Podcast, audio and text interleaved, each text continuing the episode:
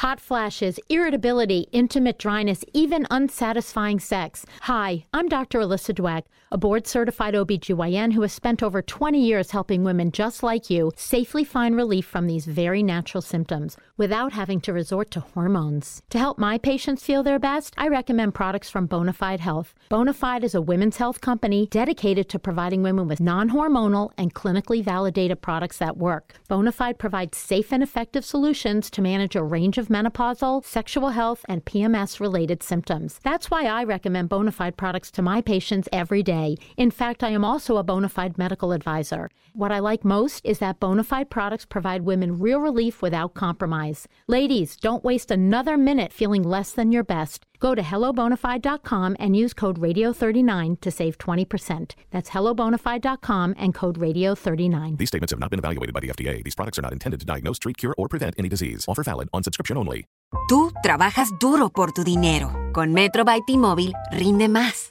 Ahora no hay cargos al cambiarte. Disfruta el precio más bajo de Metro. Solo 25 dólares la línea por cuatro líneas. Además, llévate cuatro teléfonos gratis al cambiarte. Metro by T-Mobile. Conquista tu día. Todas las líneas pierden la promo si alguna se desconecta sin cargos de activación en teléfonos selectos. Límite uno por línea con cambio elegible. Excluye impuesto de venta. Oferta por tiempo limitado. Aplican restricciones. Visita metrobytmobile.com.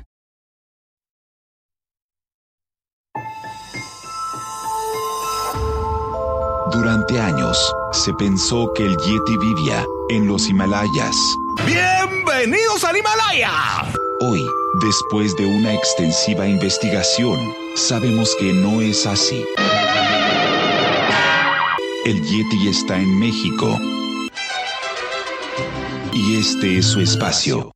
Yo, check this out.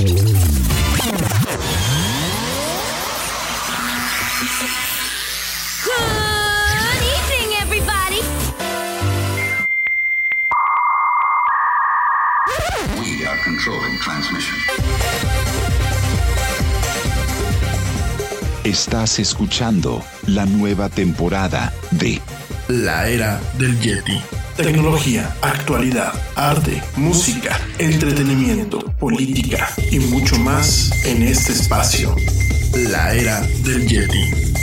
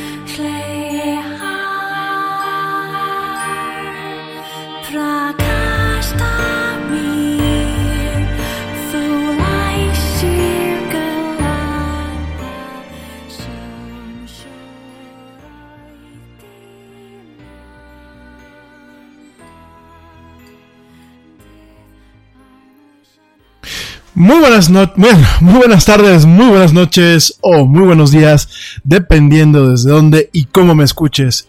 Como siempre, te doy la bienvenida más cordial, más sincera y más profunda a este programa que es La Era del Yeti. Yo soy Rami Loaiza y bueno, voy a estar platicando contigo a lo largo de una hora y cachito de mucha actualidad, mucha tecnología y muchas, pero muchas otras cosas más. Bueno, Hoy, hoy es miércoles, miércoles 17 de octubre del 2018. Estamos transmitiendo en vivo desde Querétaro para todo el mundo. Mil gracias, gracias a la gente que me escucha en vivo, que, eh, bueno, pues que se conecta, que platica en el chat, que comparte con nosotros en las redes sociales. Y también, sin lugar a dudas, gracias a toda la gente que me escucha en diferido a través de las diversas plataformas en donde orgullosamente hoy se encuentra la era del Yeti. Plataformas, bueno, como Spotify, como eh, Tuning Radio, como Deezer, como iHeartRadio y por supuesto las tiendas de eh, podcast de iTunes en el caso de las plataformas de Apple y la Google Play Store en el caso de las plataformas de Google. Bueno, ya estamos de vuelta. El día de ayer, bueno, pues hicimos una suspensión de la emisión en vivo esto porque pues bastantes de ustedes que nos escuchan en vivo que me llevé una muy grata sorpresa al ver que pues hay, hay bastante más gente a la que yo me imaginaba escuchando este programa en vivo. Pues muchos de ustedes la semana pasada me estaban diciendo que por favor lo suspendiera para que pudieran ver el foot este partido entre eh, México y Chile, un partido amistoso, que por cierto se llevó a cabo aquí en lo que es el Estadio Corregidora, aquí en la hermosa ciudad de Querétaro. Y bueno, este, pues, ¿qué les pareció el partido? ya saben que a mí no me gusta hablar mucho de fútbol, pero la verdad, este, pues estuvo medio gacho, ¿no? Ya que al final, este, nos metían el gol. Y quizás lo que no me gustó fue que no se marcó una falta. Yo no sé, no soy un profesional, no soy un experto en ese tema, pero lo que yo vi es que, bueno, pues debían haberle marcado una falta y este, ah, bueno, independientemente de que se contabilizara el gol, ¿verdad? Pero tenían que haber marcado una falta, a mi parecer. bueno, yo no soy experto en ese tema. En fin, creo que fue un partido de, cualquier forma entretenido. Creo que a pesar de todo, la selección mexicana dio un partido. Quizás no fue con el resultado que a nosotros nos hubiese gustado. Sin embargo, bueno, yo creo que dio un partido. No sé tú qué opinas. Oigan, pues rápidamente Saludos aquí a eh, Cabina Virtual. Hoy otra vez tenemos a Vicky y a Raúl. Yo creo que ya se van a quedar ellos dos aquí, a echarnos la mano aquí en Cabina Virtual para esto que es la transmisión y, grabación de lo que es eh, este programa que es la del Yeti. Por supuesto, también saludos a, a todos nuestros amigos que nos escuchan desde diferentes partes del mundo.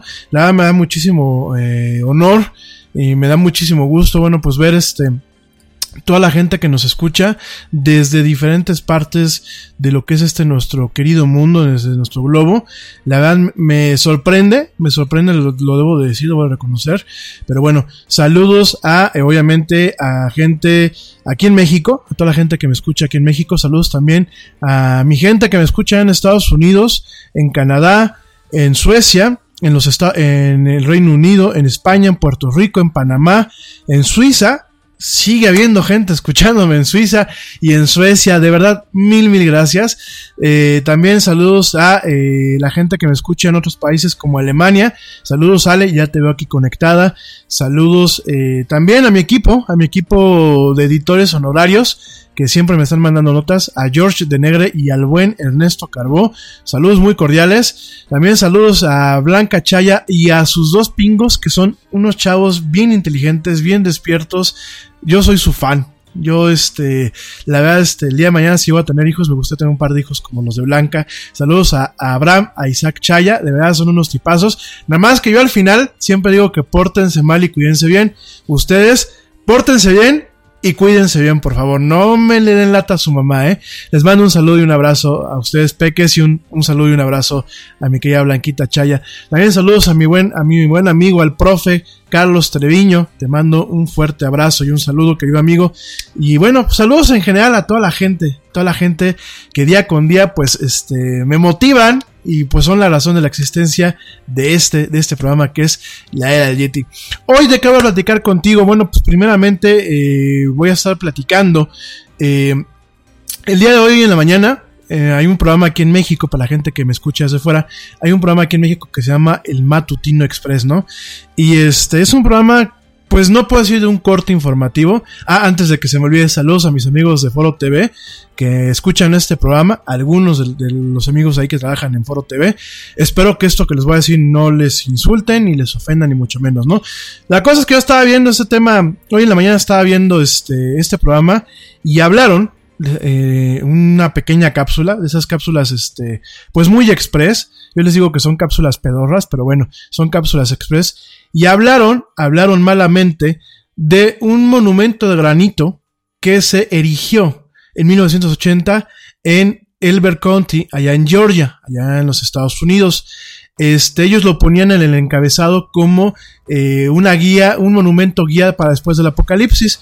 Eh, desafortunadamente ni se entró en detalle de la nota, ni se supo exactamente dar una nota adecuada. Y bueno, yo te voy a platicar un poquito de esto, porque eh, a posteriori, y esto eh, definitivamente en base de algunos rumores que se sucedieron el día de ayer con la caída tremenda de YouTube. Fue una caída que, bueno, pues tuvo prácticamente al mundo alrededor de hora y media, dos horas desconectado de esta plataforma de videos. Bueno, surgieron algunos rumores y algunos temas sobre los reptilianos, los extraterrestres y este tema de las teorías de la conspiración, ¿no? Y curiosamente esto de la, de este monumento, que yo no creo que tenga que ver nada con una teoría de conspiración, me parece que es más que nada un tema netamente mercadológico en cuanto a lo que se hizo, pero bueno, igual te lo voy a platicar. Me parece que bueno, se sacó de contexto y algunos, algunos ahí en las redes sociales empezaron a vincular este dichoso monumento con la caída de YouTube, ¿no? Que nada que ver, definitivamente, nada que ver con el tema del apocalipsis. Y bueno, Hoy te lo voy a platicar, te lo voy a dar una, una, nota adecuada, como se debe de dar la nota. No se me ofendan mi gente de Foro TV, pero pónganle un poquito más de ganitas. La verdad están dejando mucho que desear.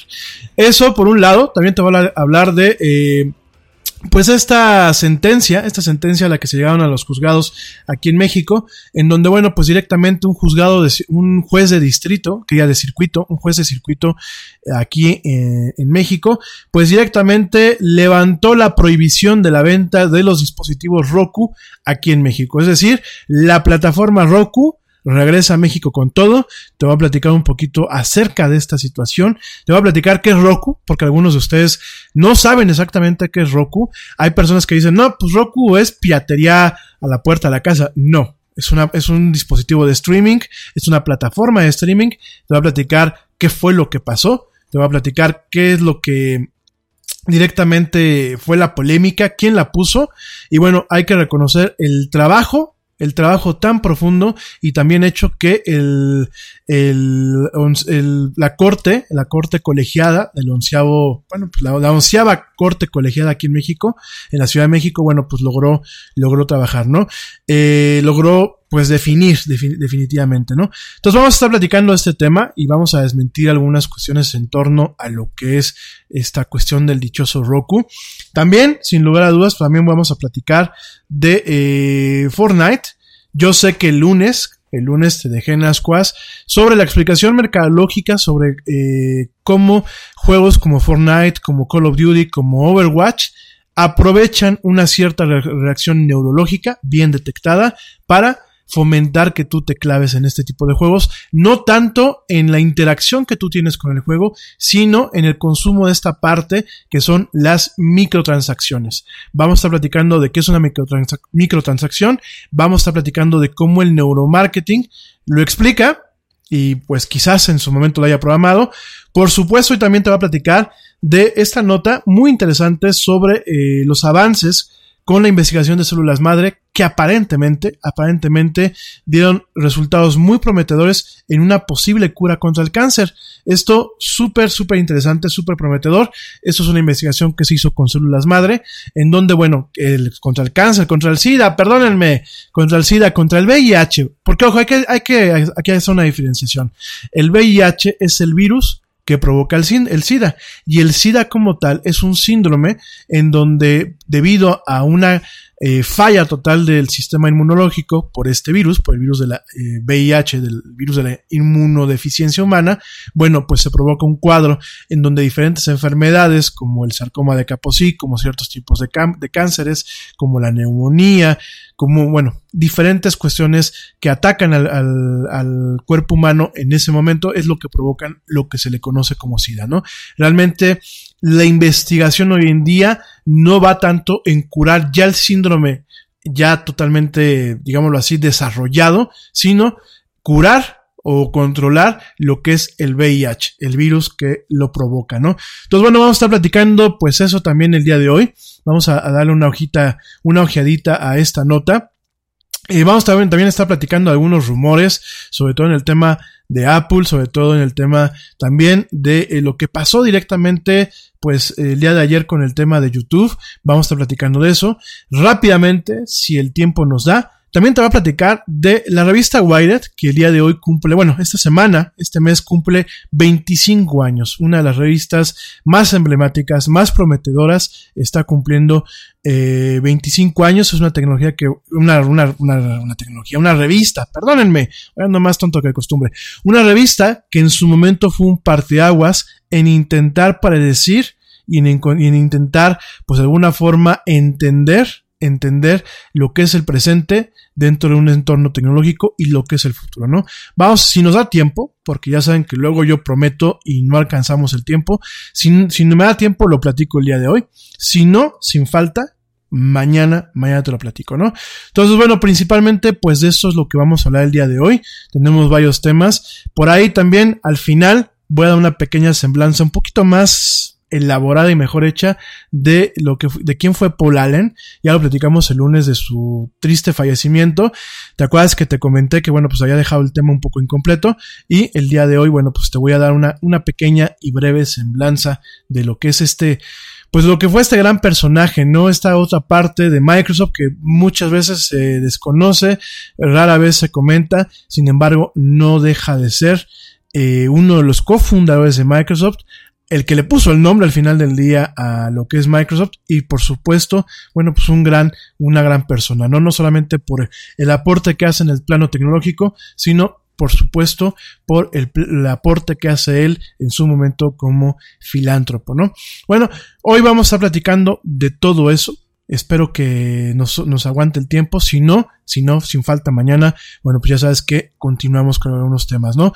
Por ahí me comentan que no dije la nota de eh, desde la semana pasada, fíjate nada más, no comenté la nota de esta nueva legislación eh, para proteger la música en Estados Unidos. La vamos a dar mañana. Desafortunadamente a mí esta semana ya se me, ya se me olvidó y la traspapelé en, los guiones, pero mañana la platicamos. Es una nota importante porque sobre todo en aras de este nuevo Tratado de Libre Comercio que se está firmando, bueno, que ya se aprobó de alguna forma, que ya se, eh, ya se pactó y que bueno, todavía falta que se autoricen en los diversos países, en, los diversos congresos.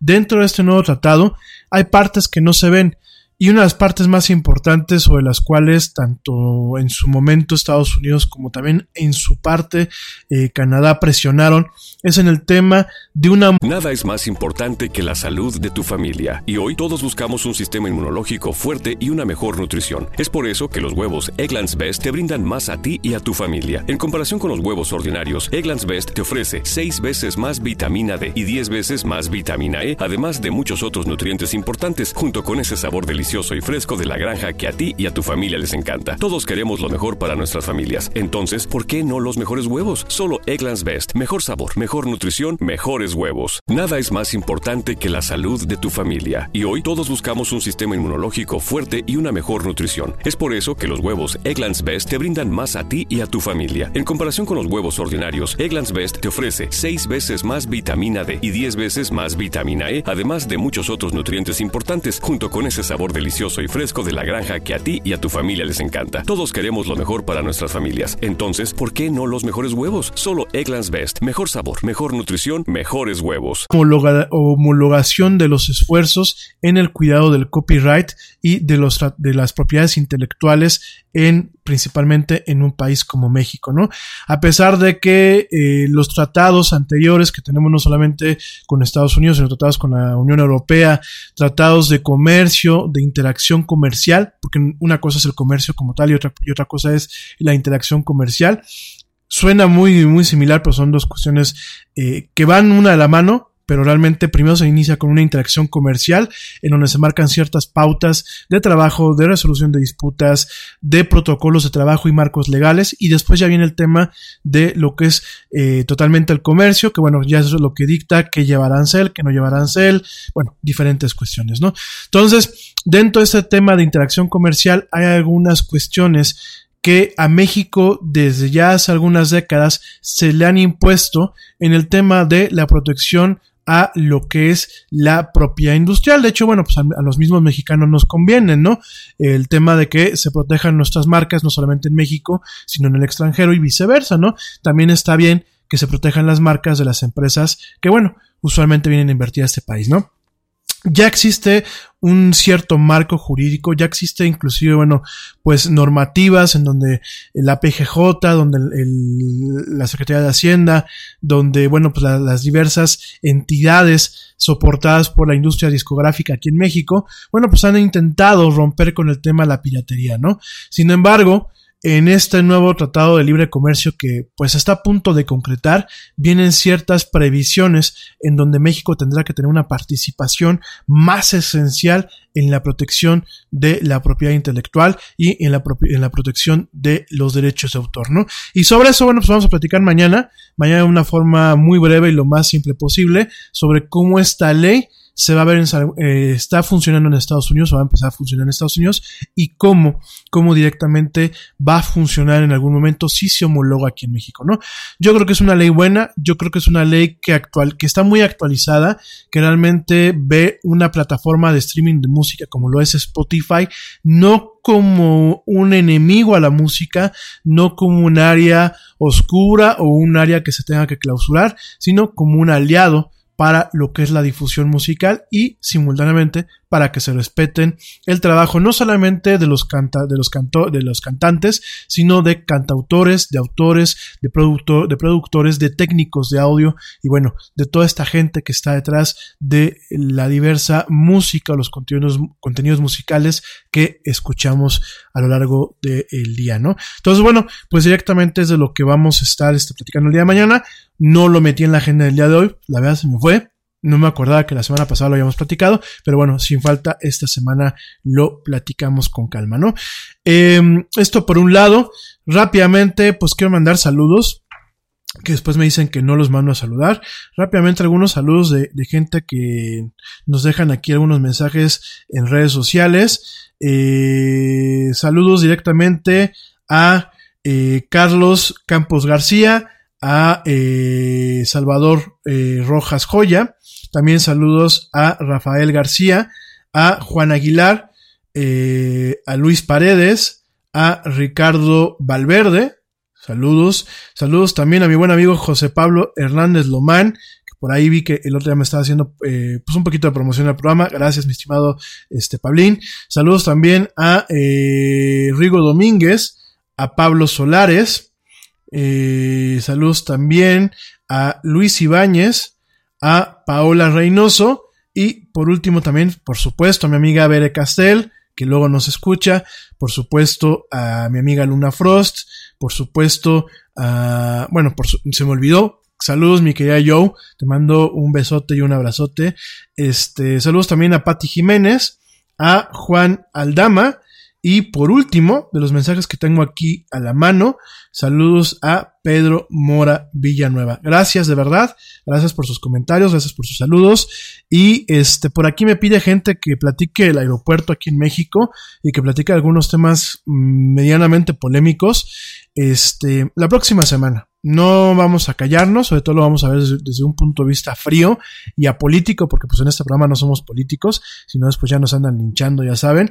Pero independientemente de todo, bueno, vamos a platicar.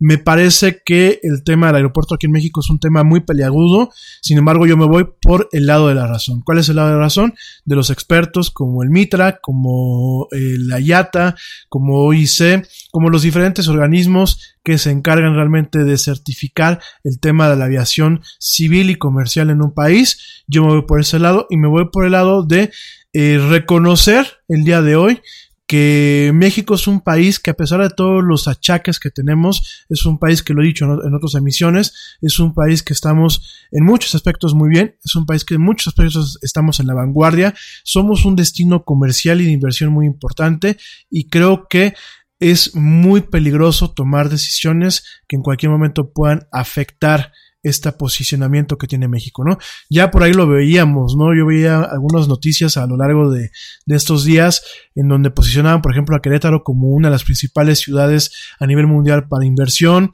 Eh, México seguía siendo un país atractivo para la inversión extranjera eh, y directa e indirecta.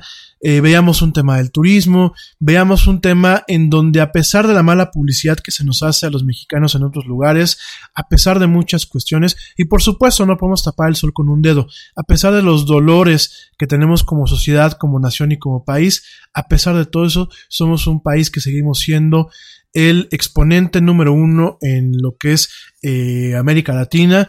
Eh, somos un destino inclusive muy atractivo para empresas europeas, para empresas americanas. Somos realmente todavía un país importante que a lo largo de estas últimas dos o tres décadas, bueno, pues hemos tomado un rol eh, de un líder en la región. Eh, muchos de ustedes cuando me escriben de Costa Rica, cuando me escriben de Puerto Rico, eh, cuando me escriben de otros, de otros lugares, me honran mucho y algunos de ustedes hasta me han regañado porque me dicen no regañes tanto o no te enojes tanto por lo que pasa en tu país. Algunos de ustedes me han dicho ya quisiéramos vivir en México, ¿no? Y de otros países dicen es que a los hermanos mexicanos los queremos mucho, ¿no? Entonces tomando todo esto en cuenta, pues me quedo con esta cuestión y yo creo que eh, por lo mismo como un soporte también para la región, porque por supuesto tenemos grandes países como Panamá, por supuesto tenemos grandes países como Costa Rica, como Colombia, que pues somos todos somos de América Latina. Creo que nuestros países, si algo tienen en común, es que la gente que vivimos en estos países estamos eh, acostumbradas a salir adelante, a luchar quizás con toda la serie de inequidades que hay, con toda la serie de injusticias que pueden haber, seguimos luchando, somos gente muy amable, somos gente muy agradable, somos gente que muchas veces ponemos eh, esa chispa, esa pimienta a donde vamos. En muchos países nos reciben bien a los latinoamericanos y creo que en ese sentido pues México también tiene que seguir siendo un, un rol a seguir que los demás países aprendan de él y que México aprenda de los demás países, ¿no? Creo que lo que se viene haciendo en Chile ha sido bastante bueno en muchas cuestiones, creo que en Costa Rica, creo que lo que en Panamá ha pasado después de pues las dictaduras y todo ese tipo de cuestiones, creo que ha sido muy bueno y creo que todos como países latinoamericanos tenemos que aprender mucho de lo bueno y realmente tratar de aprender de lo malo y no repetir los errores, ¿no? Como está pasando en Venezuela, en Nicaragua, en, en, otros países, ¿no? Dicho esto, bueno, pues este, ya hablaremos este tema del aeropuerto la semana que viene, un poquito más a precisión. Estoy tratando de conseguir que alguien que tenga un poquito más de expertise, pues venga a platicar también, no solamente el Yeti, sino que haya alguna persona más, ya les está diciendo, pero igual tocaremos el tema con respeto, con mesura y obviamente tratando de ser lo más imparcial y fríos posibles, ¿no?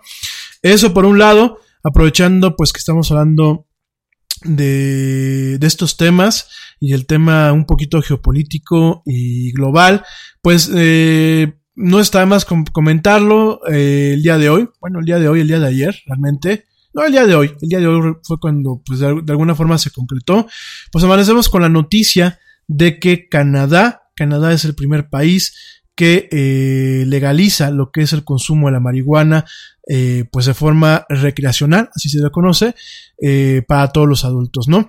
Esta, las ventas de marihuana oficialmente comenzaron en Canadá este miércoles, haciendo, convirtiéndonos en el primer país del G7 y el segundo país después de Uruguay que legaliza la marihuana para todos los adultos, ¿no?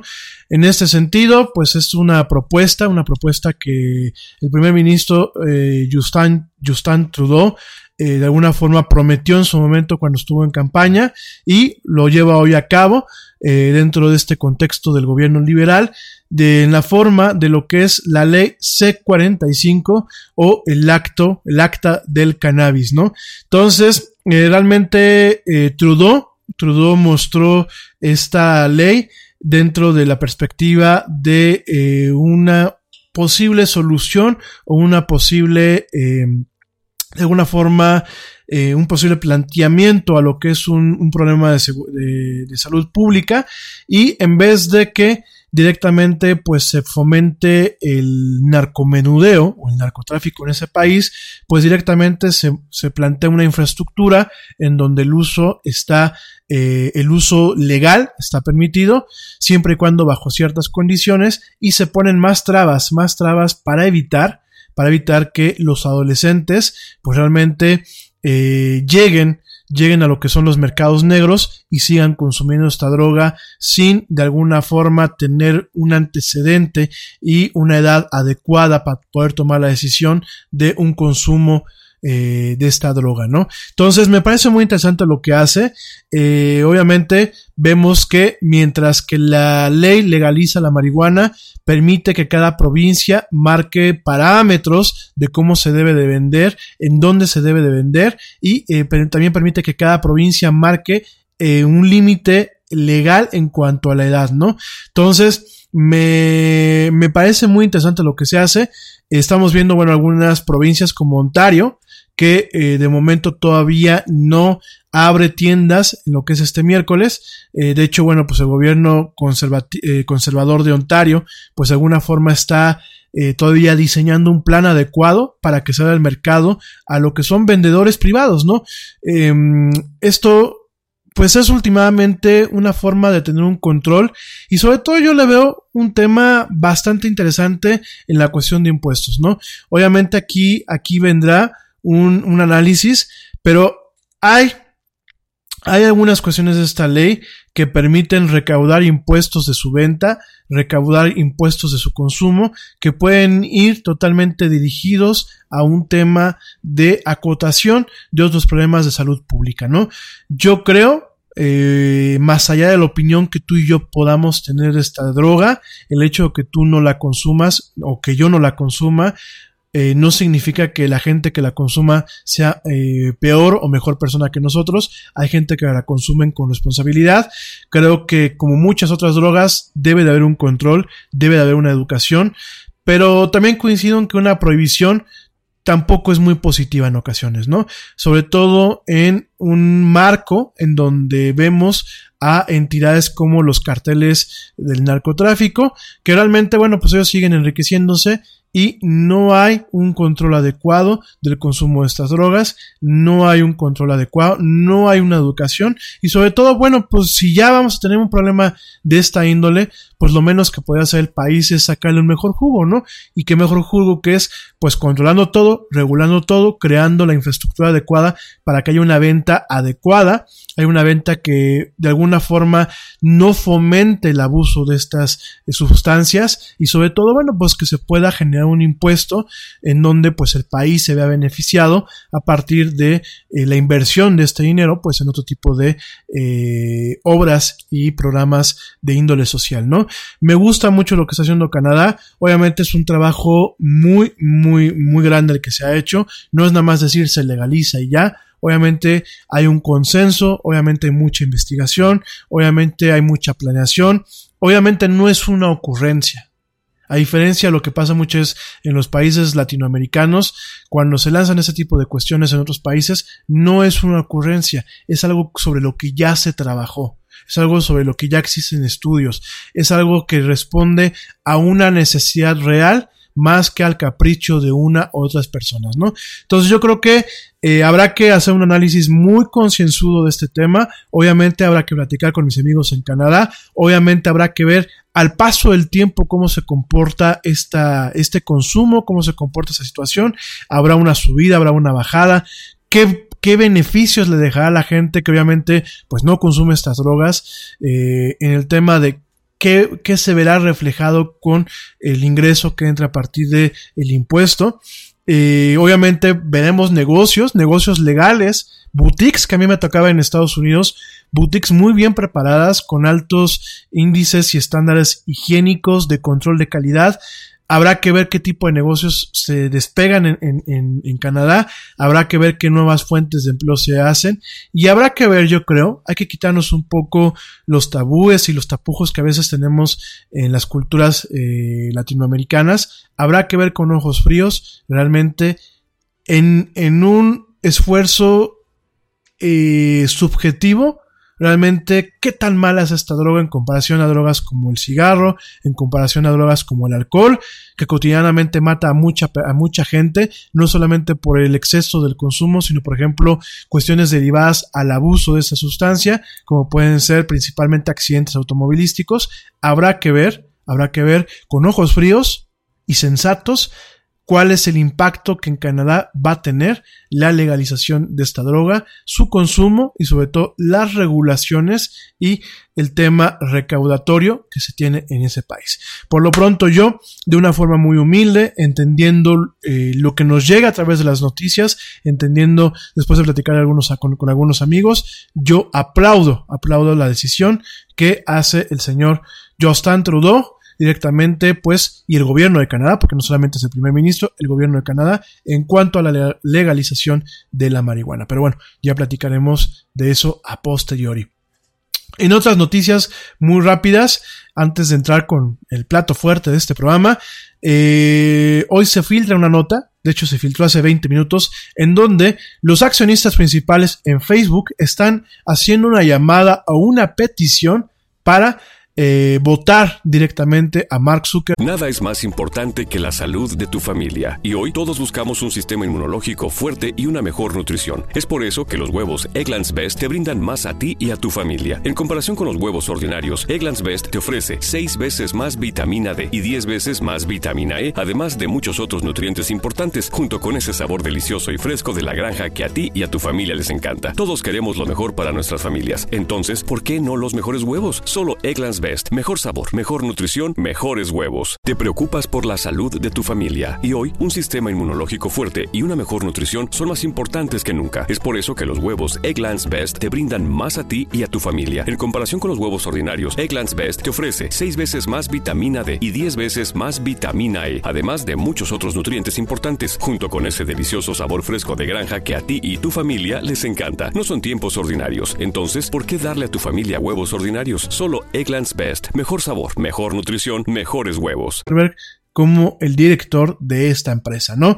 Em, hoy, pues directamente, eh, hace unos minutos, en la mañana, bueno, hace unos minutos se da a conocer esta nota, pero fue hoy en la mañana cuando eh, los tesoreros de Rhode Island, Illinois y de Pensilvania unieron fuerzas con el, con el contador o el contralor de la ciudad de Nueva York para eh, firmar una propuesta que primero, bueno, pues de alguna forma se generó por una empresa que se llama Trillium Asset Management en junio, en donde esta empresa, esta es una empresa que lo que se encarga es de manejar portafolios de inversión, Trillium Asset Management.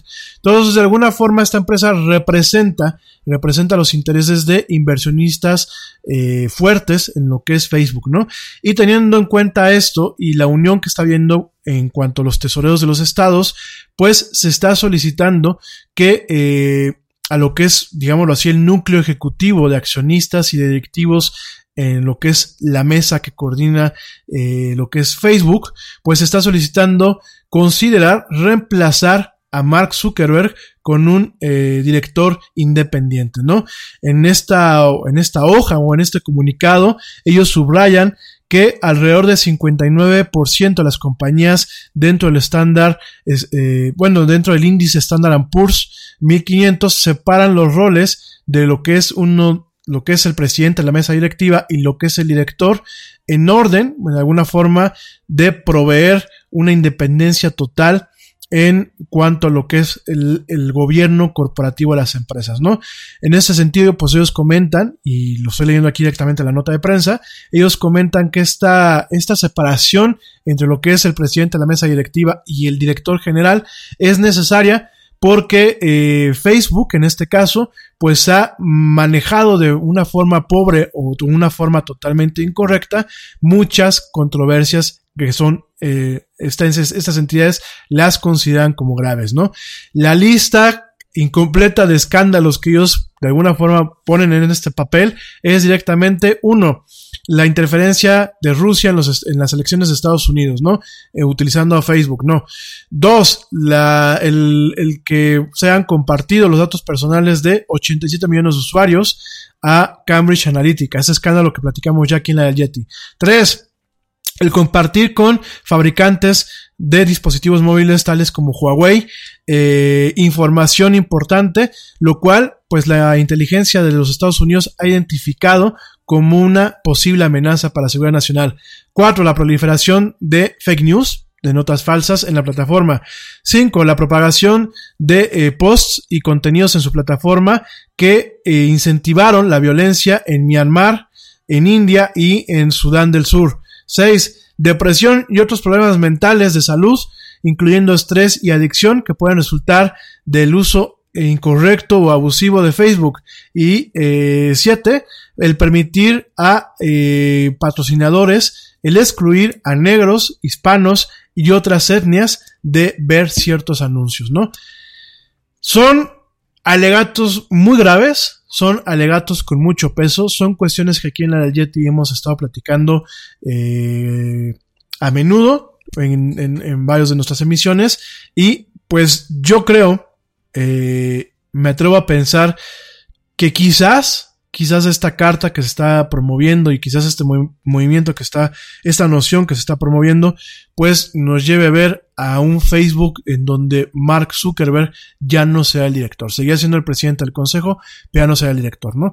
Y vemos aquí una cuestión muy curiosa. Vemos a dos grandes empresas de los Estados Unidos, dos grandes empresas en el ámbito de la tecnología y la innovación. Una es Facebook por un lado, la otra es sin lugar a dudas Tesla, en donde directamente se hace un llamamiento por parte de lo que son los inversionistas o en el caso de Tesla por parte de las autoridades que controlan el tema de eh, la bolsa de valores en Estados Unidos en donde se les de alguna forma se les se les está invitando por decirlo en términos eh, un poco eufemísticos, se está invitando a que bajen o a que renuncien en eh, los fundadores a la dirección general y solamente permanezcan en la presidencia o directamente en el caso del señor Elon Musk solamente en el consejo de la empresa, ¿no?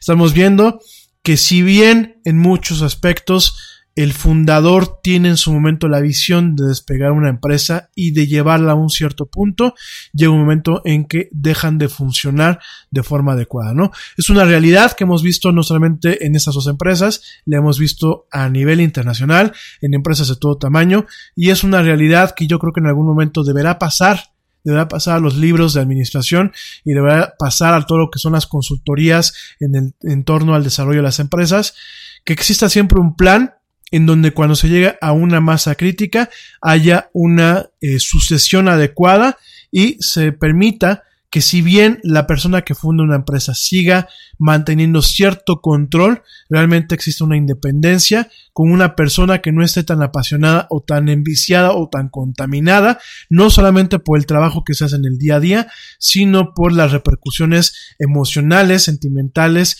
y profesionales que muchas puede llegar a tener el que el fundador de una empresa o de un conglomerado tenga el control sobre sus empresas cuando a lo mejor su papel en el crecimiento y en el despegue de ciertas empresas quizás ya se ha consumado, ¿no? Es una idea que se debe de plantear, yo creo que es una idea de la administración de empresas modernas, no la veo por ninguna parte todavía, pero estamos viendo cada día más notorio esta situación, ¿no? Quizás tú me vas a decir, pasó con Steve Jobs y qué fue lo que se le pidió, pues se le pidió a Steve Jobs que regresara. Sí, pero Steve Jobs tuvo un tiempo cuando se fue a fundar Next y cuando se fue a fundar Pixar, tuvo un tiempo para enfriarse y para descontaminarse y tuvo también un tiempo para eh, iniciar otras empresas que quizás si él hubiese querido iniciarlas dentro de Apple hubiese sido dañino para lo que era su empresa en aquel momento, ¿no? Eh, creo que hay diferentes perspectivas, creo que el rol Tampoco se trata de que se les quite eh, el mérito, se les quite parte de lo que es su propiedad. Sin embargo, bueno, cuando una empresa se hace pública y hay más inversionistas, pues creo que sí debe de prevalecer este esfuerzo en donde el, el presidente del consejo no sea el director general. Creo que es una buena práctica.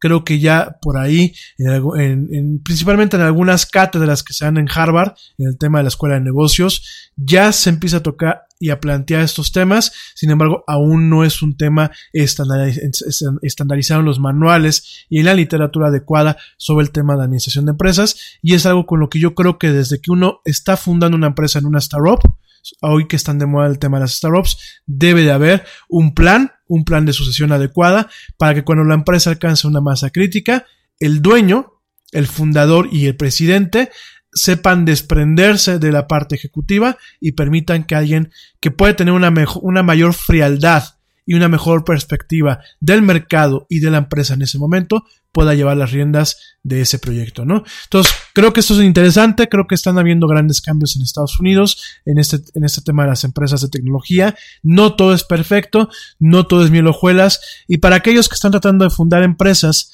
eh, que a lo mejor en ustedes estén eh, planteando que sean el siguiente Google o el siguiente Apple, no echen esto en saco roto. ¿Sale? Bueno, Dicho esto, bueno, pues vamos a, rápidamente a, un corte, a un corte, pues para que me escriban en redes sociales y eh, regresamos, vamos a, a, iniciar platicando pues este tema del monumento de la teoría de la conspiración, este monumento que está en Georgia, pero esto, regresando a este corte, te recuerdo nuestras redes sociales, facebook.com, diagonal, la era del Yeti, Twitter, arroba el Yeti oficial, Instagram, estamos como la era del Yeti, y en YouTube ya puedes entrar, ya nada más nos buscas como la era del Yeti. También te recuerdo, si no escuchaste el programa completo en vivo y lo quieres volver a escuchar, puedes hacerlo a través de la plataforma Spreaker o bien a través de Spotify y otras, y otras plataformas populares de podcast y de música. No te vayas, estamos en esto que es el programa más de pelos de la radio, esto que es la era del Yeti. Ya volvemos.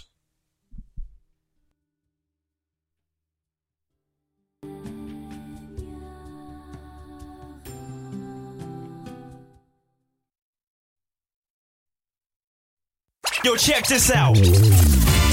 Este corte también es moderno. No te vayas.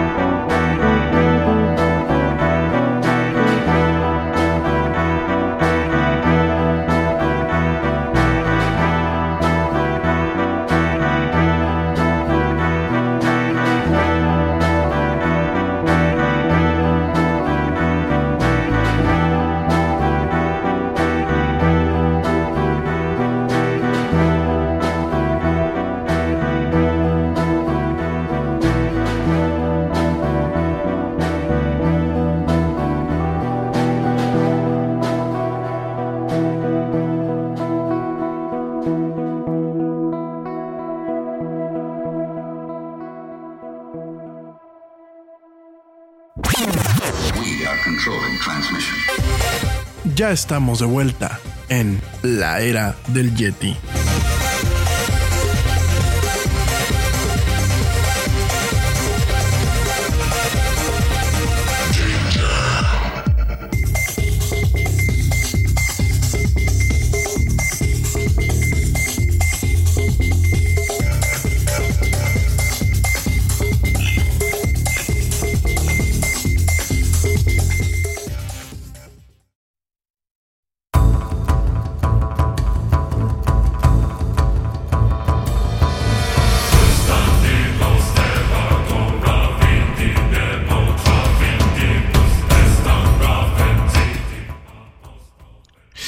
Estamos de vuelta en esto que es Lara el Yeti. Mil gracias a toda la gente que me escucha, que me manda mensajes. Saludos a mi hermanastra dorada, a mi querida Gina, a mi sobrino Dieguito. Les mando un besote a los dos. Un muy tronador, muy grandote. Ojalá que así nos veamos, porque pues el fin de semana iba a salir con mi hermanastra y que me enfermo por dragón. En fin, ya se los platicaré después. Saludos también a Alejandro Valderrama de Argentina. Dice que le gusta mucho el programa del Yeti. Gracias, Alejandro. Saludos muy fuertes hasta allá, hasta Argentina. También saludos, saludos eh, rápido que me están mandando por aquí. En otras las plataformas que tenemos enlace. Bueno, saludos a eh, eh, Abimael González de, de eh, Houston, Texas. Saludos, mi buen Abimael. También saludos a Don Chano. Don Chano, ¿qué pasó? ¿Cómo está? Me da gusto que me, salude. Don Chano, allá en Chicago, Illinois. También saludos a eh, Patti López y saludos a Omar. Omar. Omar, espérenme, ¿qué? Omar López, Ernest, Ernesto Olmedo y por último, saludos a eh, Renata Vallejo. Bueno, pues mil gracias de verdad. Gracias a todos por sus comentarios. Por aquí eh, me dicen que platique lo del VIH. Sí, lo vamos a platicar el día de hoy. Denme chance y te lo platicamos. Bueno, este, antes, pues fíjense que sí, antes de empezar con el tema esto esotérico del famoso monumento, este, les voy a platicar rápidamente el tema de eh, lo del SIDA. Esta cura contra, bueno, no es una cura, todavía no es una cura, eh, no es ni siquiera una vacuna, es un avance, un avance dramático en la investigación para tratar lo que es el VIH. Te recuerdo que una cosa es el SIDA, que de, de, alguna forma ya es la enfermedad cuando ya se desarrolla, o el conjunto de enfermedades, porque realmente es un síndrome, y otra cosa es el VIH. El VIH que es el virus que propicia lo que es el SIDA, ¿no? Déjame te comento que el VIH es una de las enfermedades más cañonas actualmente eh, de tratar o de, o de curar, principalmente porque eh, todas las enfermedades que son virales tienen un gran problema. El virus tiende a mutar, el virus tiende a adaptarse. Y eh, actualmente pues existen diferentes cepas de lo que es el VIH. Al igual que en su momento enfermedades como la gripe, que la provocan cierto tipo de rinovirus, no alcanzan muchas veces a tener un patrón de donde existe una medicina que realmente logra aniquilar este virus, porque el virus va mutando. Y de hecho, en, en, el cuerpo humano, en ocasiones podemos llegar a encontrar diferentes versiones del virus que están adormecidas, que de alguna forma el sistema inmunológico, lo que son los leucocitos, ya lo tienen totalmente, eh, de alguna forma, eh, identificado para poder atacarlo, pues te sigue dando por las diferentes variantes. Nada es más importante que la salud de tu familia. Y hoy todos buscamos un sistema inmunológico fuerte y una mejor nutrición. Es por eso que los huevos Egglands Best te brindan más a ti y a tu familia. En comparación con los huevos ordinarios, Egglands Best te ofrece 6 veces más vitamina D y 10 veces más vitamina E, además de muchos otros nutrientes importantes, junto con ese sabor delicioso y fresco de la granja que a ti y a tu familia les encanta. Todos queremos lo mejor para nuestras familias. Entonces, ¿por qué no los mejores huevos? Solo Egglands Best. Mejor sabor, mejor nutrición, mejores huevos. Que, que hay, ¿no? Las diferentes variantes y cepas. De hecho, pues el virus de la gripa, uno de los virus que la ocasiona, el resfriado común, algunos de los tantos rinovirus, así como el virus de la influenza y virus similares, son virus que van mutando. Son virus que tienen un componente en donde su ADN, que eh, lo que se encuentra, bueno, no es directamente el ADN, su RNA es diferente, va mutando y lo que evita muchas veces que el sistema inmunológico los detecte es porque su capa proteica es la que cambia, ¿no? En el caso del VIH es eso. Sin embargo, bueno, pues ahora científicos españoles lograron que cinco personas con VIH presentaban, eh, pues, digámoslo así, una muestra imperceptible o indetectable del virus en su sangre y tejidos tras ser sometidos a trasplantes de células madre procedentes de lo que es la médula ósea, ¿no? De acuerdo a esta investigación que se publicó el lunes pasado en la revista del Colegio de Médicos Estadounidenses, Annals of Internal Medicine, los anticuerpos virales incluso desaparecieron completamente en uno de los casos siete años después del trasplante, lo que indica que el VIH podría haber sido eliminado de su cuerpo. ¿Qué es esto de los anticuerpos? No, el anticuerpo pues es un tipo de eh, reacción del sistema inmunológico en donde pues de alguna forma se está generando un tipo de célula especializada o un tipo de condiciones especializadas para tratar de atacar el virus y evitar su reproducción, ¿no?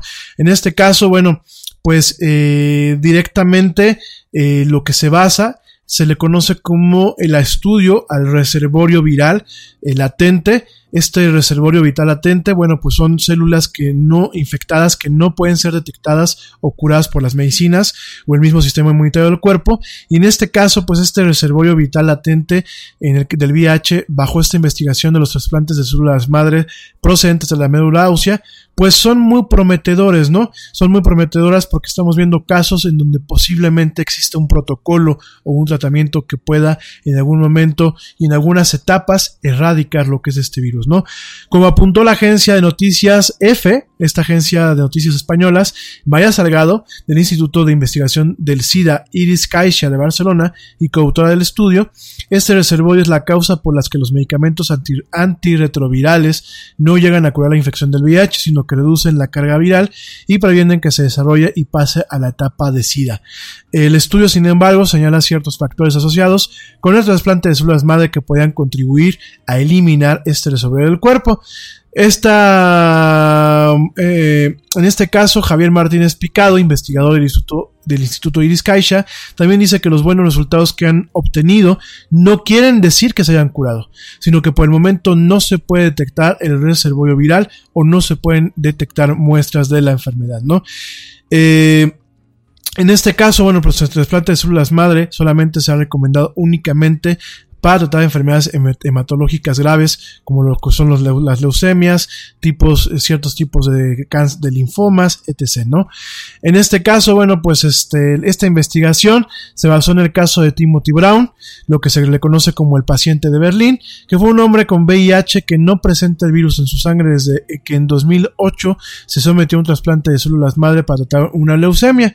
El donante de las células tenía una mutación que hacía que fueran inmunes al VIH, ¿no? Brown como te lo acabo de comentar, más conocido como el paciente de Berlín, dejó de tomar la medicación antirretroviral y eh, pues hoy por hoy es considerada la única persona en el mundo curada del VIH. El paciente de Berlín pues realmente ya lleva 10 años, 10 años que no se ha detectado en sus muestreos cotidianos de sangre ningún rastro de la enfermedad, ¿no? Los seis participantes en este experimento, fíjate nada más, desafortunadamente la ciencia requiere que los estudios eh, en torno a la cuestión médica, pues sean más extensos. En este caso, bueno, pues es una muestra muy pequeña, pero también es prometedora, ¿no? Son, fueron seis participantes que recibieron células de donantes que no presentaban la mutación del caso de Brown, ¿no? En este caso, bueno, pues se seleccionaron estos casos porque querían centrarse en las otras posibles causas que podían contribuir a eliminar el virus, dijo Mi Kwon, coautora y hematóloga del Hospital Gregorio Marañón de Madrid. En ese sentido, bueno, pues es importante remarcar, tras el trasplante todos los participantes mantuvieron el tratamiento antirretroviral. Y bueno, eh, este hecho nos aporta aquí el señor Salgado. Este hecho podría ser una prueba de que el VIH ya no está en su sangre, pero esto solo se puede confirmar parando el tratamiento y comprobando si el virus reaparece o no, ¿no? En ese sentido, el siguiente paso será realizar un ensayo clínico, ahora sí, un ensayo con una muestra más grande, más significativa, para interrumpir la medicación antirretroviral en algunos de estos pacientes y suministrarles nuevas inmunoterapias para comprobar si efectivamente este virus ha sido completamente erradicado de su organismo, ¿no? Muy prometedor este tema de las células madre, muy prometedor el avance médico. Tenemos aquí un tema que en ocasiones choca, que es lo que es la bioética, la bioética que en ocasiones va más allá de una cuestión netamente científica y en ocasiones se ve permeada por aspectos religiosos o de credos o de dogmas. Yo intento mantenerme como siempre respetuoso de los credos de cada quien. Sin embargo, bueno, sí, sí a veces veo un retroceso circunstancial por el tema religioso, sea la religión que sea, sea la religión católica, la cristiana, la judía, siempre hay un aspecto en donde este desarrollo humanístico y científico pues se nota un retroceso, ¿no? No por ello hay que censurar o criticar las religiones, sin embargo yo creo que hay que apoyar las partes más progresistas de estos credos y estos dogmas y sobre todo de alguna forma trasladarlas a esta realidad. Yo creo que ningún Dios, eh, sobre todo cualquier ser omnipoderoso y omnipotente como lo puede ser el Dios al que, al que, en el que creemos los seres humanos, no creo que ningún Dios quiera que por un avance en, en la medicina o en la ciencia quieran que no solamente sus creaciones fallezcan eh, de forma prematura, sino que sufran muchas veces eh, los síntomas y las vicisitudes que este tipo de enfermedades pues traen consigo, ¿no? Entonces, bueno, pues una buena nota, una muy buena nota, muy prometedora. Saludos España, qué bueno que España sigue en este sentido avanzando a pesar de los problemas políticos y económicos que puede tener el país.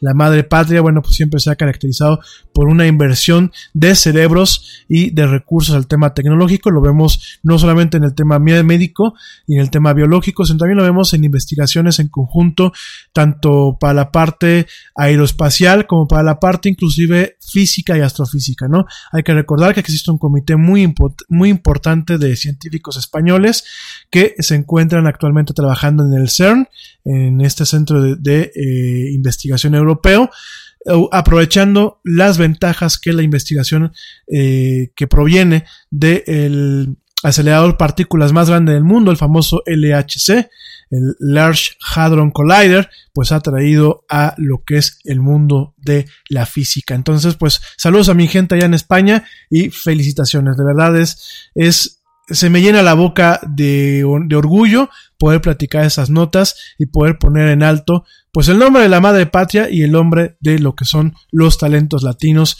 no solamente aquí en América Latina, sino también allá en Europa, ¿no? Bueno, eso en cuanto al tema de, el tema del SIDA, ¿no? En otras cuestiones, y antes de que pues se nos vaya la agenda del programa del día de hoy, se nos olvide, el día lunes se platicó un tema, un poquito el tema de los videojuegos, el tema de Fortnite, y sobre todo, bueno, nos enfocamos en este juego que es la sensación hoy en día. De hecho, pues, estaba yo platicando que el fin de semana había intentado jugar un poquito, aunque pues me habían ganado, seguramente más joven, gente más joven o más adulta que yo. Eh, no puedo dejar de hacer notar que hay un, un grupo de jugadores ya de edad jugando en Fortnite, unos señores bastante, bastante diestros con los controles. También te comenté este enfoque en donde científicos que están en contra de él, el cambio climático, han utilizado Fortnite como una plataforma para llevar el mensaje a este público, a este público que le encantan los videojuegos, te lo platiqué el lunes, y quería platicarte el tema de cómo el neuromarketing, bueno, el neuromarketing, la neurología principalmente y algunos fundamentos detrás del neuromarketing permeaban permeaban o intentaban explicar el por qué el tema de las micro, microtransacciones, no solamente en Fortnite, sino también en juegos como eh, Overwatch o como en el mismo Call of Duty, han provocado, han provocado que la gente, sobre todo en Estados Unidos, se endeude con ese tema de las microtransacciones y han provocado pues que la gente se envicie con ese tipo de videojuegos, ¿no? Ojo, antes de empezar, mamá, papá que me estén escuchando, no quiero que con esto prohíban estos juegos a sus hijos. No quiero que con esto entremos en pánico, como me dijo el otro día una amiga, es que tanto te escucho en el radio que por eso cerré mi cuenta de Facebook. No, no, no, no, no, no, no, no, no, no, no. Por favor, un paréntesis muy amplio. No, por favor, no prohíban. Siempre les he dicho el tema positivo de los videojuegos. En el caso de Fortnite, les dije, oigan, van a haber torneos en donde inclusive pues puede haber dinerito de por medio. Dejen que el chicuelo por lo menos genere dinero para pagar sus, sus, este, sus vicios. Pero sí tengo que hacer un parteaguas para que ustedes entiendan como, como papás cómo pueden guiar, guiar a sus hijos en estos caminos para evitar ciertas adicciones que no provienen muchas veces, porque cuando uno habla de adicciones, muchas veces uno piensa que son adicciones netamente psicológicas, cuando realmente encontramos ciertos marcadores fisiológicos en donde vemos claramente síntomas o vemos eh, reacciones ante una adicción, ¿no?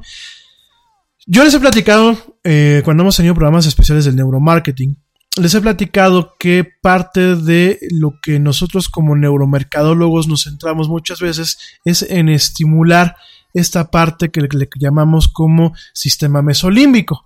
El sistema mesolímbico pues es eh, esta parte del cerebro humano, o bueno, este, estas regiones del cerebro humano, en donde eh, encontramos eh, lo que se le conoce como el canal de las recompensas, ¿no?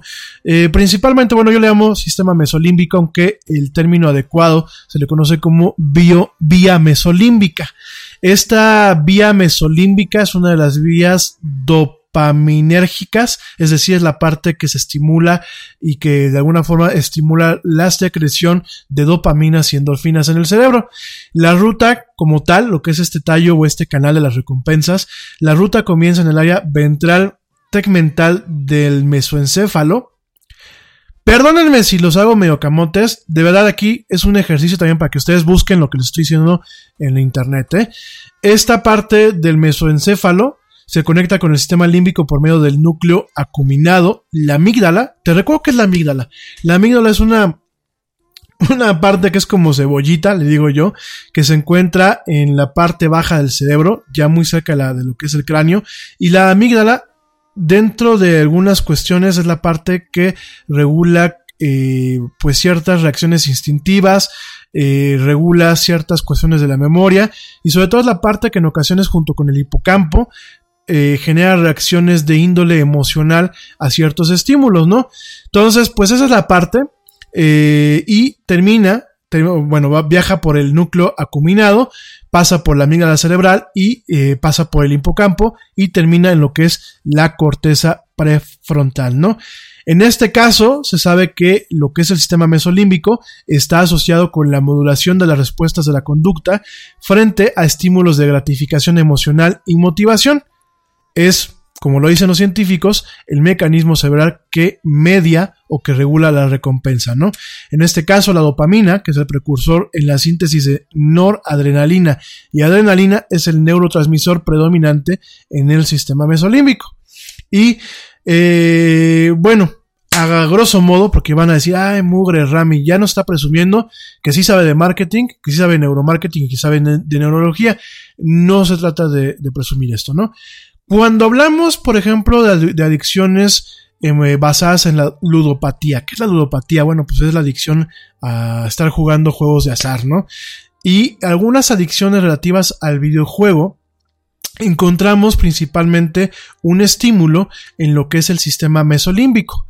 Me vas a decir, ay Rami, ¿cómo lo encuentras? Bueno, los que somos laboratorios humildes, utilizando el, electroencefalograma, pues encontramos ciertos potenciales eléctricos que corresponden a un despliegue segmentado de la, actividad eléctrica que va emanando desde lo que es parte del tallo hasta lo que es la amígdala eh, el, hipotálamo, que el, el hipotálamo, el hipocampo, y lo que es parte de la corteza prefrontal. Sobre todo lo notamos en la corteza prefrontal en algunos sistemas y mecanismos que utilizamos ahora, ¿no?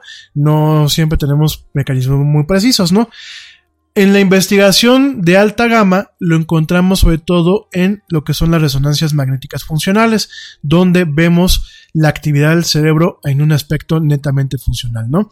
Entonces, nosotros como mercadólogos entendemos la parte límbica y mesolímbica como el canal de las recompensas y es la parte que muchas lo queremos estimular con ciertos estímulos, valga la redundancia, estímulos audiovisuales, estímulos olfativos, estímulos inclusive eh, lingüísticos, son las partes que intentamos muchas veces estimular para que ustedes, el público, bueno, para que todos, porque yo también soy, cuando no soy neuromercadólogo, soy este sujeto de pruebas, pues de alguna forma lograr que se generen ciertas decisiones de venta favorables hacia la propuesta de servicio o de producto que hacemos, ¿no?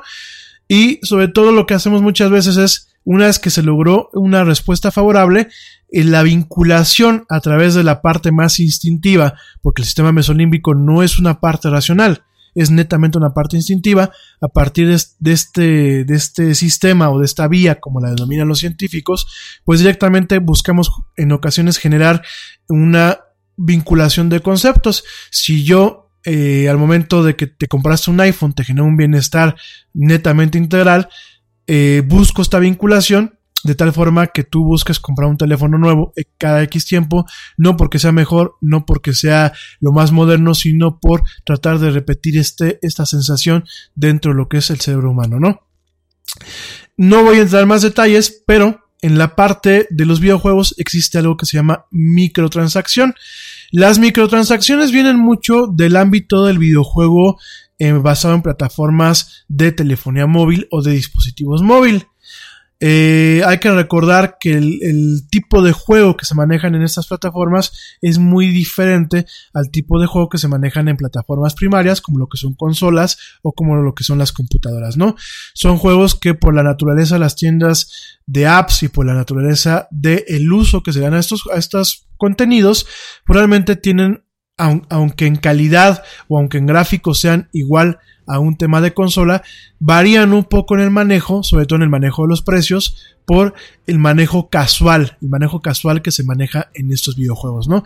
En el término hot flashes, irritability, intimate dryness, even unsatisfying sex. Hi, I'm Dr. Alyssa Dweck, a board certified OBGYN who has spent over 20 years helping women just like you safely find relief from these very natural symptoms without having to resort to hormones. To help my patients feel their best, I recommend products from Bonafide Health. Bonafide is a women's health company dedicated to providing women with non-hormonal and clinically validated products that work. Bonafide provides safe and effective solutions to manage a range of menopausal, sexual health, and PMS related symptoms. That's why I recommend Bonafide products to my patients every day. In fact, I am also a Bonafide medical advisor. What I like most is that Bonafide products provide women real relief without compromise. Ladies, don't waste another minute feeling less than your best. Go to hellobonafide.com and use code radio39 to save 20%. That's hellobonafide.com and code radio39. These statements have not been evaluated by the FDA. These products are not intended to diagnose, treat, cure, or prevent any disease. Offer valid on subscription only. Te preocupas por la salud de tu familia y hoy un sistema inmunológico fuerte y una mejor nutrición son más importantes que nunca. Es por eso que los huevos Egglands Best te brindan más a ti y a tu familia. En comparación con los huevos ordinarios, Egglands Best te ofrece 6 veces más vitamina D y 10 veces más vitamina E, además de muchos otros nutrientes importantes, junto con ese delicioso sabor fresco de granja que a ti y tu familia les encanta. No son tiempos ordinarios, entonces, ¿por qué darle a tu familia huevos ordinarios? Solo Egglands Best. Mejor sabor, mejor nutrición, mejores huevos. Los videojuegos hay dos aspectos, ¿no? O hay dos, dos campos, ¿no? De, dependiendo del uso que se hace a un videojuego o de un consumo que se hace un videojuego. Está el uso casual, que el uso casual, pues principalmente es la persona que se sienta, juega un rato un videojuego, lo deja, a lo mejor no toca el control en una semana o en 15 días, lo vuelve a tocar y a lo mejor cambia de videojuego, a lo mejor se pica con un videojuego y después lo deja, ¿no? Eso se le conoce como casual gaming. Después viene la parte de hardcore. Hardcore que es, pues es la gente que definitivamente toma el tema de los videojuegos como un hobby, un hobby importante donde se le dedican más horas, donde se dedican más, más dinero y sobre todo donde, bueno, existen dos parámetros, ¿no? El parámetro del el gamer, el hardcore, el core gamer que se le conoce, que es eh, amante de ciertos videojuegos y que sobre todo compite en un, eh, bueno, los juega en un aspecto competitivo, en un entorno multijugador o bien, pues está el tema de aquellos que juegan los juegos como un tema profesional, que tienen una carrera profesional jugando videojuegos y que generan cantidades endemoniadas de dinero al año, ¿no? No solamente lo que ganan en los torneos, sino lo que ganan a través de patrocinios como en otros deportes, ¿no? Viendo este aspecto, bueno, pues es el tema de las microtransacciones surge en, en las plataformas móviles cuando se ofrecen juegos en un modelo freemium así se le conoce. Freemium es de gratuito premium, ¿no? En donde los fabricantes dicen, acá está el juego, bájalo gratis, bájalo en la App Store gratis, pero si tú quieres tener ciertos beneficios, vas a tener que pagar, ¿no? Parte de este, de estos primeros pioneros en este ámbito de las microtransacciones lo encontramos en juegos como Candy Crush, como Farmville, el juego de la granjita ahí en, en Facebook, como este eh, Candy Crush Saga, eh, diferentes videojuegos, ¿no? Inclusive Nintendo pues ya tiene algunos juegos en donde son freemium, tú pagas una cantidad, pero si quieres jugar otros aspectos o desbloquear personajes o algunas cuestiones, tienes que pagar una lanita más, ¿no? Esto era muy común en el tema de las consolas, bueno, en las plataformas móviles, sobre todo teléfonos celulares y este, tabletas, hace algunos años. Sin embargo, ¿qué pasa? Con el advenimiento de las consolas eh, de penúltima generación, como en su momento lo fue la PlayStation 3 y la Xbox 360, y las consolas de última generación como la Xbox One y la PlayStation 4 o la Nintendo Switch más recientemente, encontramos que el tener una consola conectada a internet que permite actualizar el videojuego, no solamente hay una función de eh, actualizar un videojuego en tema de mejoras, encontramos lo que son los famosos contenidos descargables, lo que se le conoce como DLC, que suelen ser eh, pues agregados al juego original, suelen ser nuevos niveles, nuevas misiones, nuevos personajes, o bien el tema de las microtransacciones. El tema de las microtransacciones es yo tengo un juego freemium, como lo platicamos el día lunes, como Warframe o como el mismo Fortnite, en donde yo bajo un juego de forma gratuita, pero para un tema cosmético, donde yo quiero que mi personaje tenga una capa nueva, o un arma nueva, o donde, o donde tenga un disfraz nuevo, en el caso de Call of Duty, pues se le conocen como perks, que pueden ser pues algún tipo de armas especiales o algún tipo de eh, poderes para ciertos escenarios, al igual que en Warframe. Bueno, pues hay que pagar una lanita. Eso es una microtransacción. ¿Por qué? Porque muchas tú ya pagaste, en algunos casos, tú pagas un juego que en términos de dólar te cuesta 60 dólares. Órale. Y un DLC o un contenido adicional, un contenido descargable, a lo mejor te cuesta una, un tercio de lo que te costó ese juego. Ok, ya pagaste 20 dólares por un capítulo nuevo, por una aventura nueva. En algunos casos, bueno, puedes pagar la mitad del juego original o incluso el juego original. Por ahí me tocó ver una expansión de un juego que costaba prácticamente lo que el juego original costó, ¿no? ¿Qué pasa? El tema de las microtransacciones son, como su nombre lo dice, son micro. Es decir, yo no tengo que pagues 20 dólares por un juego nuevo. Yo tengo que pagues un dólar, dos dólares, tres dólares por una máscara, por un disfraz, por un outfit, por etc, ¿no? ¿Y qué creen? Esa parte de las microtransacciones no las inventó un desarrollador de videojuegos. Es decir, no las inventó un programador, no las inventó un dibujante, no las inventó un modelista, no. Quien las inventó fue los equipos de marketing de las diversas empresas que venden videojuegos, sobre todo los equipos de Entertainment Arts, de Activision, de esos conglomerados de, empresas eh, desarrolladas de videojuegos a nivel, a nivel mundial. Y quien los inventó fueron los equipos de marketing. Alguien en el equipo de marketing dijo, una copia de videojuego, o sea, yo vendo un videojuego y lo vendo en 60 dólares. Y ahí muere muchas veces. Hay gente que no me descarga el DLC el contenido descargable, porque a lo mejor no le es atractivo, porque ya terminó el juego o porque ya lo vendió. ¿De qué forma yo puedo monetizar el videojuego cuando yo ya lo vendí? Y me vas a decir, ay, qué encajoso, si vas a empezar a decir que a lo mejor el capitalismo. No, no, no. Es un tema de mercado. ¿Qué es lo que inventan? Pues son las, las microtransacciones. La microtransacción aplica en donde, pues, a lo mejor yo compro el, juego de segunda mano y yo ya no pagué el, ya no le pagué a la empresa el costo del juego, se lo pagué al revendedor, que puede ser un particular o puede ser una empresa que se dedica a comprar juegos y a, revenderlos. Y entonces ellos sentían como que se estaban quedando sin su tajada, ¿no? Me parece encajoso, pero bueno, así es el mercado, ¿no? Entonces crean el tema de las microtransacciones. Está bien, ya sé que al Yeti no le gustó el Call of Duty. Y como el Yeti le regaló el Call of Duty o se lo vendió a uno de sus sobrinos, a lo mejor a él sí le va a gustar, pero ya no pagó, ya no pagó los 60 dólares que le costó al Yeti. ¿Cómo le podemos sacar dinero a ese sobrino, a esa persona? Ah, bueno, pues ese chavo A él, sí le interesa que su soldadito, su muñequito, salga con un disfraz rojo, totalmente personalizado, con un parche que de alguna forma simbolice un, avatar digital en ese contexto. Y bueno, esos parchecitos o esos disfraces, pues cuestan una lana, ¿no? Y de ahí viene un tema de recuperación económica para, para ese tipo de empresas, ¿no? Ahora, me vas a decir, bueno, pues a mí no me interesa que mi monito o mi navecita o lo, lo que yo esté jugando tenga disfraces o tenga algunas cuestiones. Pero ahí se agrega algo que es el tema del azar.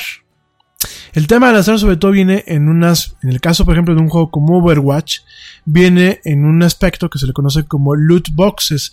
El loot boxes es como un, un loot box es como una, como una cajita virtual que puede incluir un cierto disfraz, una cierta habilidad, un cierto color, un cierto efecto especial. En el caso de ciertos juegos, bueno, hasta lo que le conocen como un emote, que es un emote, pues puede ser un movimiento una, una representación facial del personaje con el que estás jugando, que de alguna forma te puede di- distinguir de los demás jugadores. Y el tema del azar es muy curioso porque el tema de los juegos de azar está bien sabido que eh, tiene en ocasiones un desorden en lo que es parte del sistema límbico y parte de lo que es la segregación sobre todo de noradrenalina y de adrenalina. Hay gente que le gusta, por ejemplo, la gente que juega póker o la gente que le gusta apostar, le gusta estar en ese tipo de rollos por la adrenalina, por ciertas eh, tipos de neuroreceptores o de sustancias que van estimulando ciertas partes del cerebro y generan una cuestión de placer. Ojo, aquí es una cuestión de, de placer medible. No me lo estoy inventando, ni estoy siendo aquí un, un pare de sufrir, una cuestión esotérica eh, propia de los programas de la mañana o propia de, un de los comerciales que sacan luego en los programas en la televisión abierta. De lo que estoy hablando son de cuestiones netamente medibles, en donde no solamente lo veo en un encefalograma o lo veo en una eh, resonancia magnética funcional, sino también se alcanzan a detectar en el pulso y en lo que es la impedancia eléctrica de la piel, en lo que es el comportamiento eléctrico de la piel, ¿no? Eh, entonces alcanzamos a, a ver muchas veces cómo la gente que juega póker, póker, no tanto por la cuestión de ganar un dinero, sino de ganar por este tema de eh, tratar de sentirse dueño del destino de uno mismo en términos que netamente son de azar. La gente que va, por ejemplo, a los casinos en Las Vegas y se dejan un chorro de billetes en las maquinitas estas que les llaman tragamonedas, o como les dicen en España, les dicen tragaperras, pues directamente hemos notado en, en algunos estudios neurológicos cómo se estimula lo que es el canal de las recompensas, que el canal de las recompensas pues estimula también cuando tenemos un tema de abuso de ciertas drogas o eh, abuso de ciertos contenidos. En este caso, pues el tema de estas plataformas de videojuegos, ¿no? Y las microtrans- microtransacciones se vuelven más atractivas cuando tú compras un loot box o una cajita de estas y no sabes qué te va a salir. Por aquí me está diciendo Dani Arias, me dice, bueno, es igual que cuando compran la gente las estampas para los álbumes. Efectivamente, Dani, efectivamente. Los álbumes, ¿por qué son tan, tan populares? Hay gente que rellena los álbumes y una vez que ya los rellenó, ya, se olvida de ellos. Mucho de el acto de rellenar los álbumes, sobre todo en, en- en años mundialistas, no es tener la foto del, del jugador, es el ansia o de alguna forma la reacción neurológica que provoca del que tú llegues y compres un paquetito y lo vas a abrir. De hecho, lo, hemos visto en algunos estudios que cuando la gente va a abrir el paquetito, vemos cómo ciertos potenciales eléctricos en el cerebro se disparan. Y ya que lo abren, muchas veces esos potenciales eléctricos ya no se mantienen con la misma intensidad. Entonces, ¿qué pasa? Pues pasa lo mismo con el tema de las microtransacciones. Y por eso, algunos de estos juegos se vuelven adictivos en el consumo de, de este tipo de cuestiones por este tema del azar, por este tema de estimular lo que es la vía mesolímbica a través del tema competitivo, el tema del azar, el tema de la personalización de la experiencia del usuario en estos juegos y sobre todo Pues por el tema de incentivar, incentivar este tema de eh, los estímulos derivados de recompensas virtuales, ¿no? Si yo no te puedo mostrar a lo mejor lo bueno que soy con dinero o lo bueno que soy con mi score, te lo demuestro directamente lo bueno que soy al momento de poder comprar estas cuestiones, ¿no? Aquí cuál es el tema, papá, mamá, que me escuchas, el tema no es prohibir. El tema es conocer todo esto que te estoy platicando, ver de qué van las microtransacciones en cada plataforma y poner límites. Usualmente cada consola, cada eh, videojuego inclusive o cada plataforma móvil tiene mecanismos para poner límites en donde no solamente a ti te desfalquen y te metan un goles de mil, dos mil pesos en chacharitas de estas, para gente, perdón, gente que me escucha aquí en México, gente que me, que me escucha en Estados Unidos, pues en dólares y en otros países. Una es límites en ese sentido y dos, al momento que se limita la experiencia, se evita que se sobreestimule lo que es la vía mesolímbica y se caiga en una cuestión de adicción. ¿Sale? Yo me acuerdo que cuando yo era más chavo coleccionaba tarjetas de básquetbol y principalmente de básquetbol, ¿no? Y de alguna forma, eh, qué bueno que mis papás en ese sentido pues nunca me dieron a manos llenas el tema de las tarjetas para no caer yo en una adicción en donde yo comprara y comprara y comprara buscando al Michael Jordan o buscando al Scottie Pippen o buscando al Shaquille O'Neal, o sea, los que eran los jugadores de aquella época. Qué bueno que yo que mis papás tuvieron esa precaución donde la recompensa venía de mis acciones académicas o de mis acciones en casa para comprarme las tarjetas y evitar que yo me enviciara estando compre, compre, compre, compre, compre, compre, compre. Entonces, hay formas de guiar en que se vuelvan hobbies saludables, en que se vuelvan hobbies adecuados y evitar que en algún momento pues vengan ya no sea el hobby, ya sea una adicción y ya sea esto que no es un tema psicológico, te lo, te lo repito, viene mucho de un tema netamente neurofisiológico, ¿no? Por supuesto hay juegos que ayudan al escape y hay juegos que realmente cumplen una función de escape en algunos pacientes o en algunos casos en donde pues ya es un síntoma que se ve de alguna forma eh, potencializado con el contenido digital, pero por lo general siempre es un síntoma de algo más fuerte, al igual que el alcoholismo, al igual que otro tipo de enfermedades. Pero en personas normales, pues hay juegos que ni fu ni fa, no digo normales de mal plan, ¿eh? perdónenme si hice este comentario, hay que reconocer con seriedad lo que son las patologías mentales. Y una patología, bueno, pues es aquella en donde tú caes y te, olvidas de tu vida por estar jugando videojuegos 24/7, ¿no? Pero eso es porque ya hay una patología de antes, ya hay un tema de bullying, ya hay un tema de problemas en casa, ya hay un tema de problemas de depresión, es decir, si no es el videojuego, a lo mejor puede ser una droga, como el alcohol, como la marihuana, como la coca, como otro tipo de drogas, la que puede llegar a, machar o a encajar con este problema, ¿no? Pero en casos normales, en casos de un servidor cuando era chico y ahorita todavía de grande, o en casos como tú o como el de tus hijos, si no tienes ningún problema en casa, vaya que a tu niño no le pegas o no hay ningún divorcio o no hay algún tema algún tema de, de fondo, pues no tienes por qué preocuparte que se envicie con las cuestiones. Obviamente hay que hacer un control adecuado, obviamente hay que hacer un seguimiento y obviamente hay que evitar que eh, se estimule o se sobreestimulen pues este tipo de cuestiones neurológicas que tampoco es con todos, ¿eh? O sea, tampoco es con todo el mundo. Es en ciertos, eh, con ciertas personas, en ciertas cuestiones. Hay gente más sensible, hay gente menos sensible, pero sobre todo que lo entiendas, ¿no? Hay un tema patológica, patológica, hay un tema netamente patológico por un lado con el tema psicológico y hay un tema que es netamente neurológico. Aquí mi hermanastra adorada me dice algún consejo para evitar la adicción a cualquiera de estos dispositivos y sus contenidos para cualquier edad. Primer consejo, amiga mía. Primer consejo es no prohíbas. Cuando uno prohíbe, genera interés, tabuiza, y de hecho genera lo que en ocasiones llamamos como el fruto prohibido. Uno es eso. Dos es guiar, guiar el consumo. Para guiar el consumo, tú tienes que ser parte, parte de la exposición a este consumo.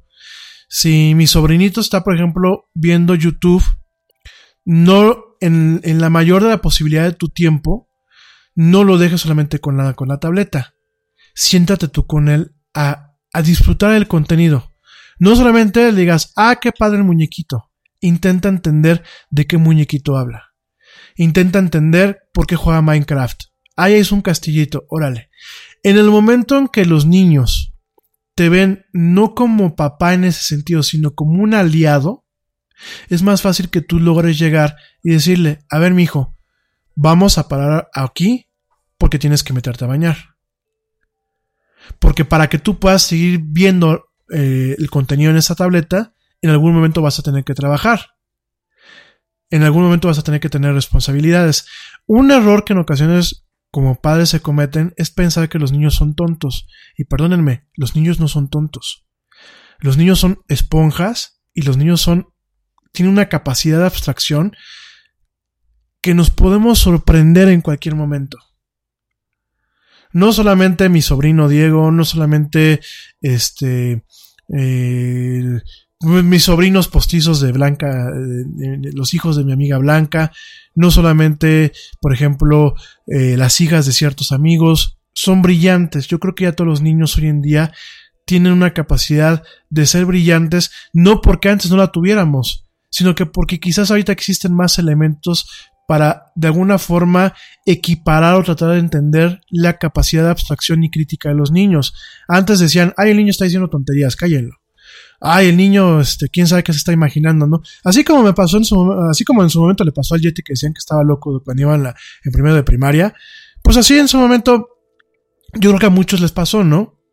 Hoy en día tenemos ciertos conocimientos y acceso a ciertas cuestiones que nos permiten decir, ay, mi chamaco es muy brillante, ay, mi chamaco ya trae el chip, pero el chip hay que guiarlo, pero hay que guiarlo en un plano en donde los niños entiendan y no les hablo uno como tonto, porque no son tontos. Les habla uno como personitas, personitas en formación. Cuando yo me acuerdo que cuando yo era niño y me decían mis papás no, pues ¿por qué no? Pues ¿por qué no? Pero ¿por qué no?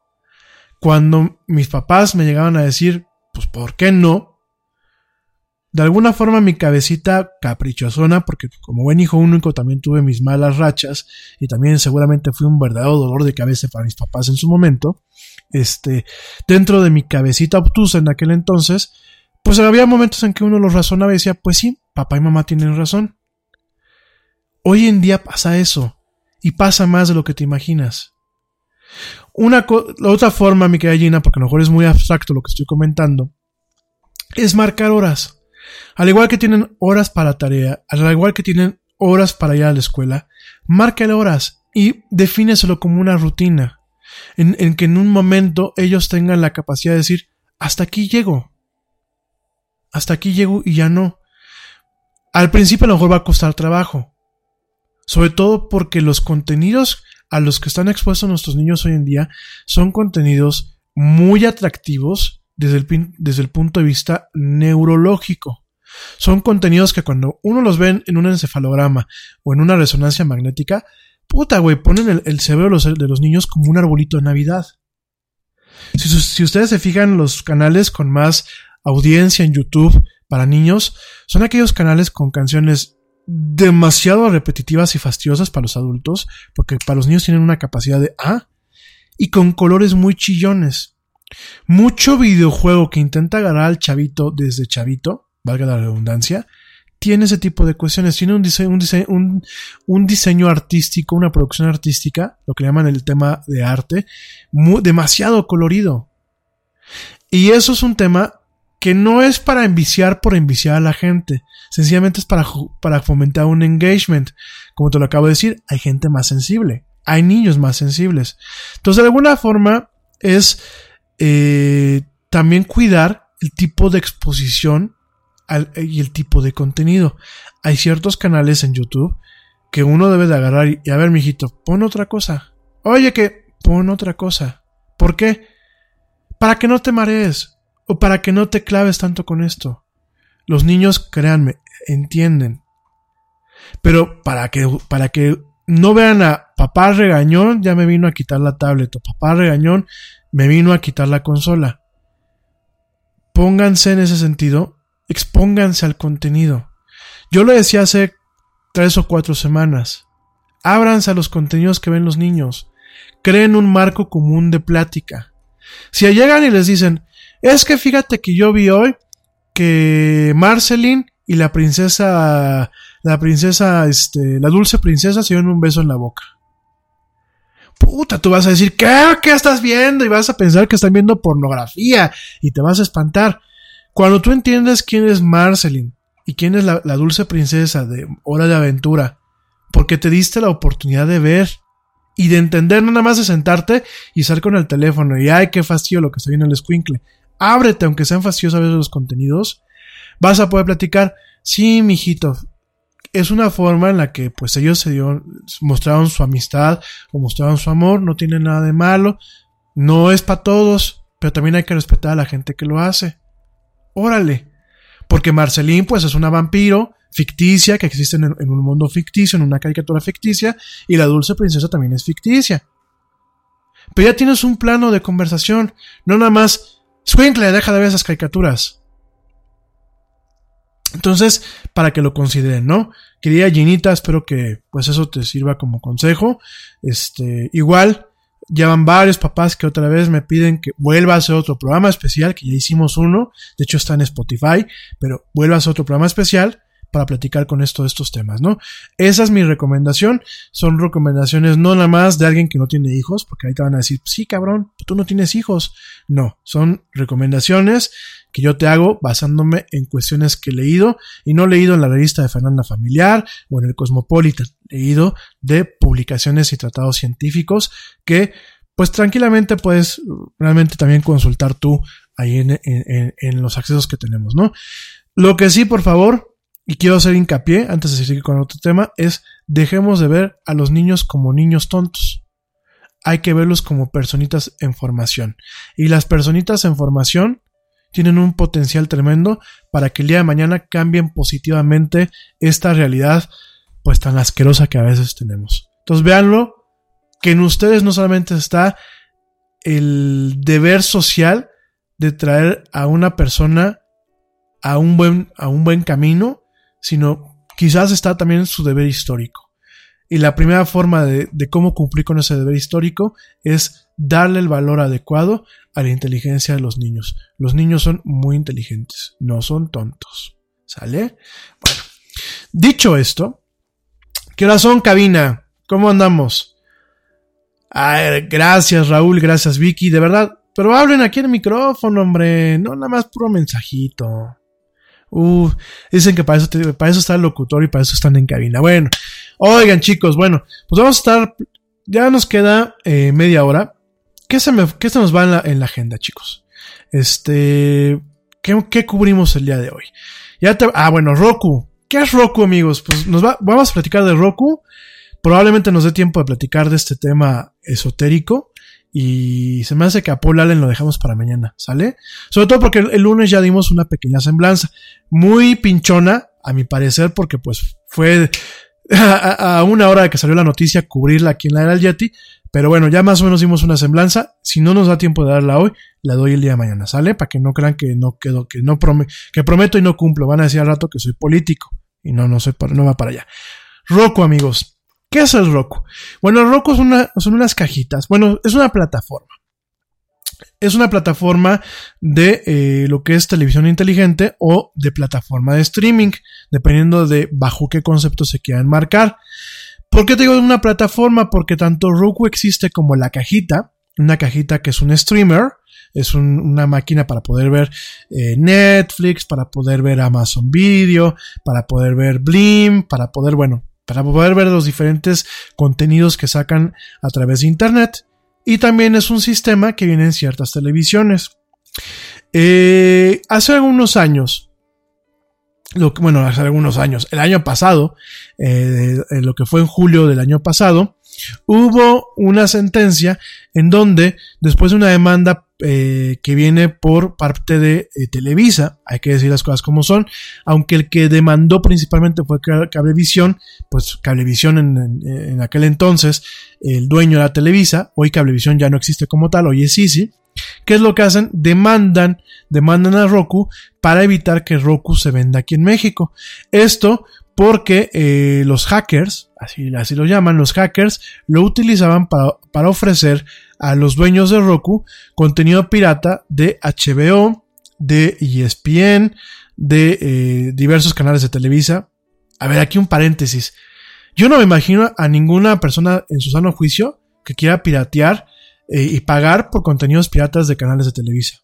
Perdónenme, no sé si hay alguien lo haya, pero me imagino pagándole a un pirata para este para ver Televisa. O sea, imagínate ver la Rosa de Guadalupe o este, hoy, ¿no? Y a, la Legarreta y a, y a, la señora, este, ¿cómo se llama la señora esta que sale ahí que, que era teibolera? Este, ah, sí, Galilea Montijo, ¿no? Yo no me imagino, ¿no? O sea, francamente, yo no sé en ese sentido Televisa que, que quiso defender. No me imagino a la gente pagando por ver telenovelas. Perdónenme. A lo mejor sí las hay, ¿eh? Y no quiero ofender a nadie, ni quiero que esto se vuelva un programa de corte intelectual, ni clasista, ni mucho menos, ¿no? Pero no me lo imagino por la sencilla razón de que la mayoría de los contenidos de Televisa están disponibles como televisión abierta, que todo el mundo tenemos, tenemos televisión abierta, y como contenidos descargables a través de sus portales. Entonces, pues yo, perdónenme, no me imagino. Ahí yo creo que Televisa se rayó, ¿eh? Directamente. Pero bueno, en ese sentido, pues metió una demanda, ¿no? Metió una demanda porque aparte sentía que Roku afectaba las ventas de su plataforma eh, cablevisión, de I, bueno, lo que es ahorita Easy, de lo que puede ser Cablecom, de lo que puede ser este Telecable, bueno, pues todo este tema, ¿no? Y hubo una demanda muy fuerte, ¿no? Hubo una demanda muy fuerte por este tema. Pero aquí volvemos a lo mismo que fue lo que pasó en la época de las grabadoras de los CDs, lo mismo que pasó en la época de los eh, reproductores de MP3, lo mismo que pasó en la época del Napster. No se trata de castigar el medio. El medio como tal no es inherente. La gente que vive en España no me dejará mentir. Los medios digitales se siguen castigando. ¿Por qué? Porque en España existe algo que se llama el canon. El canon es un impuesto que se, eh, de alguna forma se, se mete o se, o se pone a las computadoras, a los discos duros, a los CDs regrabables, a los Blu-rays, a todo lo que tenga una capacidad de tener un, almacenamiento de datos o una copia de datos, a todo esto, siempre viene, siempre viene una cuestión de eh, un impuesto allá, un impuesto que se marcó por parte de las GAE. La SGAE es la Sociedad General de Autores Españoles. Y solamente te voy a dar un paréntesis para la gente que creen que Joaquín Sabina es el líder de la revolución de, los, de la izquierda y que es un trovador de alta gama y que es un socialista y que Joaquín Sabina, porque me toca ver a mucho, mucho amigo de izquierda que va y que casi casi le besa los pies y el hocico apestoso al señor Sabina. Que quede claro, a mí el señor Sabina me gusta como canta y me gustan sus canciones pero muchos lo ponen como un ícono. El señor Sabina es uno de los cofundadores de las GAE, allá en España, junto con el señor Miguel Ríos, junto con Ana Belén, junto con diferentes cantautores. Y las GAE, durante mucho tiempo, fue una mafia. Y las GAE durante mucho tiempo tuvo medidas netamente proteccionistas, como la cuota de pantalla de la cual ya hablaremos el día de mañana, que las cuotas de pantalla son un tema de mucho cuidado. Y las GAI puso, eh, ayudó a promover lo, que es el famoso canon. Imagínate que tú tengas que pagar un impuesto adicional por tu iPhone porque existe la presunción de que tú vas a piratear contenido con tu iPhone. ¿Te late o no te late? O que tú tengas que pagar un impuesto adicional por una computadora porque existe la presunción de que tú vas a piratear con tu computadora. Entonces, eso lo pusieron ellos, ¿eh? nada más para que eh, antes de que digan que este, el señor Sabina es el, líder de las izquierdas, perdón, el mes más capitalista que mi perrita Rania, ¿eh? Nada más para que lo tomen en cuenta. Entonces, este, dicho esto, dicho todo, dicho todo esto, pues, ¿qué, qué pasa con, eh, con, con, estas cuestiones? Viene una demanda por parte de, de Televisa, una demanda muy fuerte, y se prohíbe el año pasado lo que es la venta de estos dispositivos. Ojo, amigo mío, si tú comprabas un dispositivo Roku, no era que fueras a piratear en automático. Si tú comprabas un dispositivo Roku, de entrada, como cualquier hijo de vecino, y vas a tener que pagar por los servicios que vas a utilizar ahí. Llámese Blim, llámese Netflix, llámese Amazon Prime, llámese Crunchyroll, llámese etc. Hay ciertas personas y distribuidores, por supuesto, que eh, vendían estos aparatitos con paquetes piratas. ¿Por qué? Porque es relativamente fácil hacer un canal, porque así le llaman, hacer un canal para estos Rokus. Pero ojo, tú como mexicano tenías la alternativa de comprar el Roku legal o de comprar la versión pirata que se siguió vendiendo a pesar de estas cuestiones, ¿no? No es una plataforma mala, es una plataforma de Smart TV bastante atractiva, bastante fácil de utilizar, con bastante contenido, y en el caso de los streamers, que son unas cajitas chiquititas, es mucho más económico que, el Apple TV y tiene los mismos canales. Entonces, en este sentido yo siempre critico a las majors, así como en Estados Unidos en su momento critiqué a las disqueras, aquí critico a Televisa. Y Televisa da una muestra más de la miopía que tiene la ceguera para entender los nuevos medios. Porque más allá de querer prohibir la venta de esos aparatos, que entonces tendrías que prohibir la venta del Apple TV y tendrías que prohibir la venta del Fire TV de Amazon, busca la, la prohibición de estos aparatitos, ¿no? todos los aparatitos y existen todos los medios para que quien quiera piratear, piratee. Es como yo siempre lo digo en los bancos, ¿no? Quien, te, quien va a sacar un crédito para verles la cara al banco, lo va a lograr. A los que nos ponen las trabas es a la gente que queremos sacar un crédito para financiarnos en el momento y después pagarlo religiosamente, ¿no? Hot flashes, irritability, intimate dryness, even unsatisfying sex. Hi, I'm Dr. Alyssa Dweck, a board certified OBGYN who has spent over 20 years helping women just like you safely find relief from these very natural symptoms without having to resort to hormones. To help my patients feel their best, I recommend products from Bonafide Health. Bonafide is a women's health company dedicated to providing women with non hormonal and clinically validated products that work. Bonafide provides safe and effective solutions to manage a range of menopausal, sexual health, and PMS related symptoms. That's why I recommend Bonafide products to my patients every day. In fact, I am also a Bonafide medical advisor. What I like most is that Bonafide products provide women real relief without compromise. Ladies, don't waste another minute feeling less than your best. Go to hellobonafide.com and use code radio39 to save 20%. That's hellobonafide.com and code radio39. These statements have not been evaluated by the FDA. These products are not intended to diagnose, treat, cure, or prevent any disease. Offer valid on subscription only.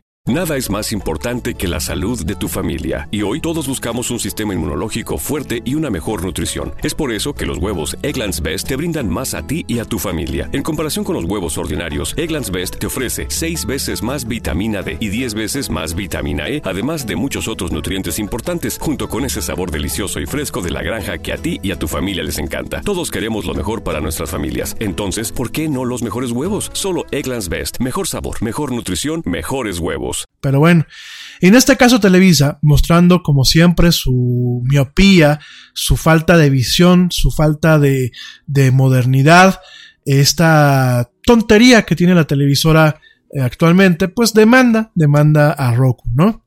Se siguen vendiendo televisiones de Roku, por supuesto, pero se prohíben las consolitas, ¿no? Sin embargo, bueno, pues empiezan a haber diferentes eh, amparos, empiezan a haber diferentes resoluciones. Por ahí por ahí corren los rumores de que pues en su momento eh, Televisa le pagó la anita al, juzgado en aquel momento donde se llevó a cabo este juicio.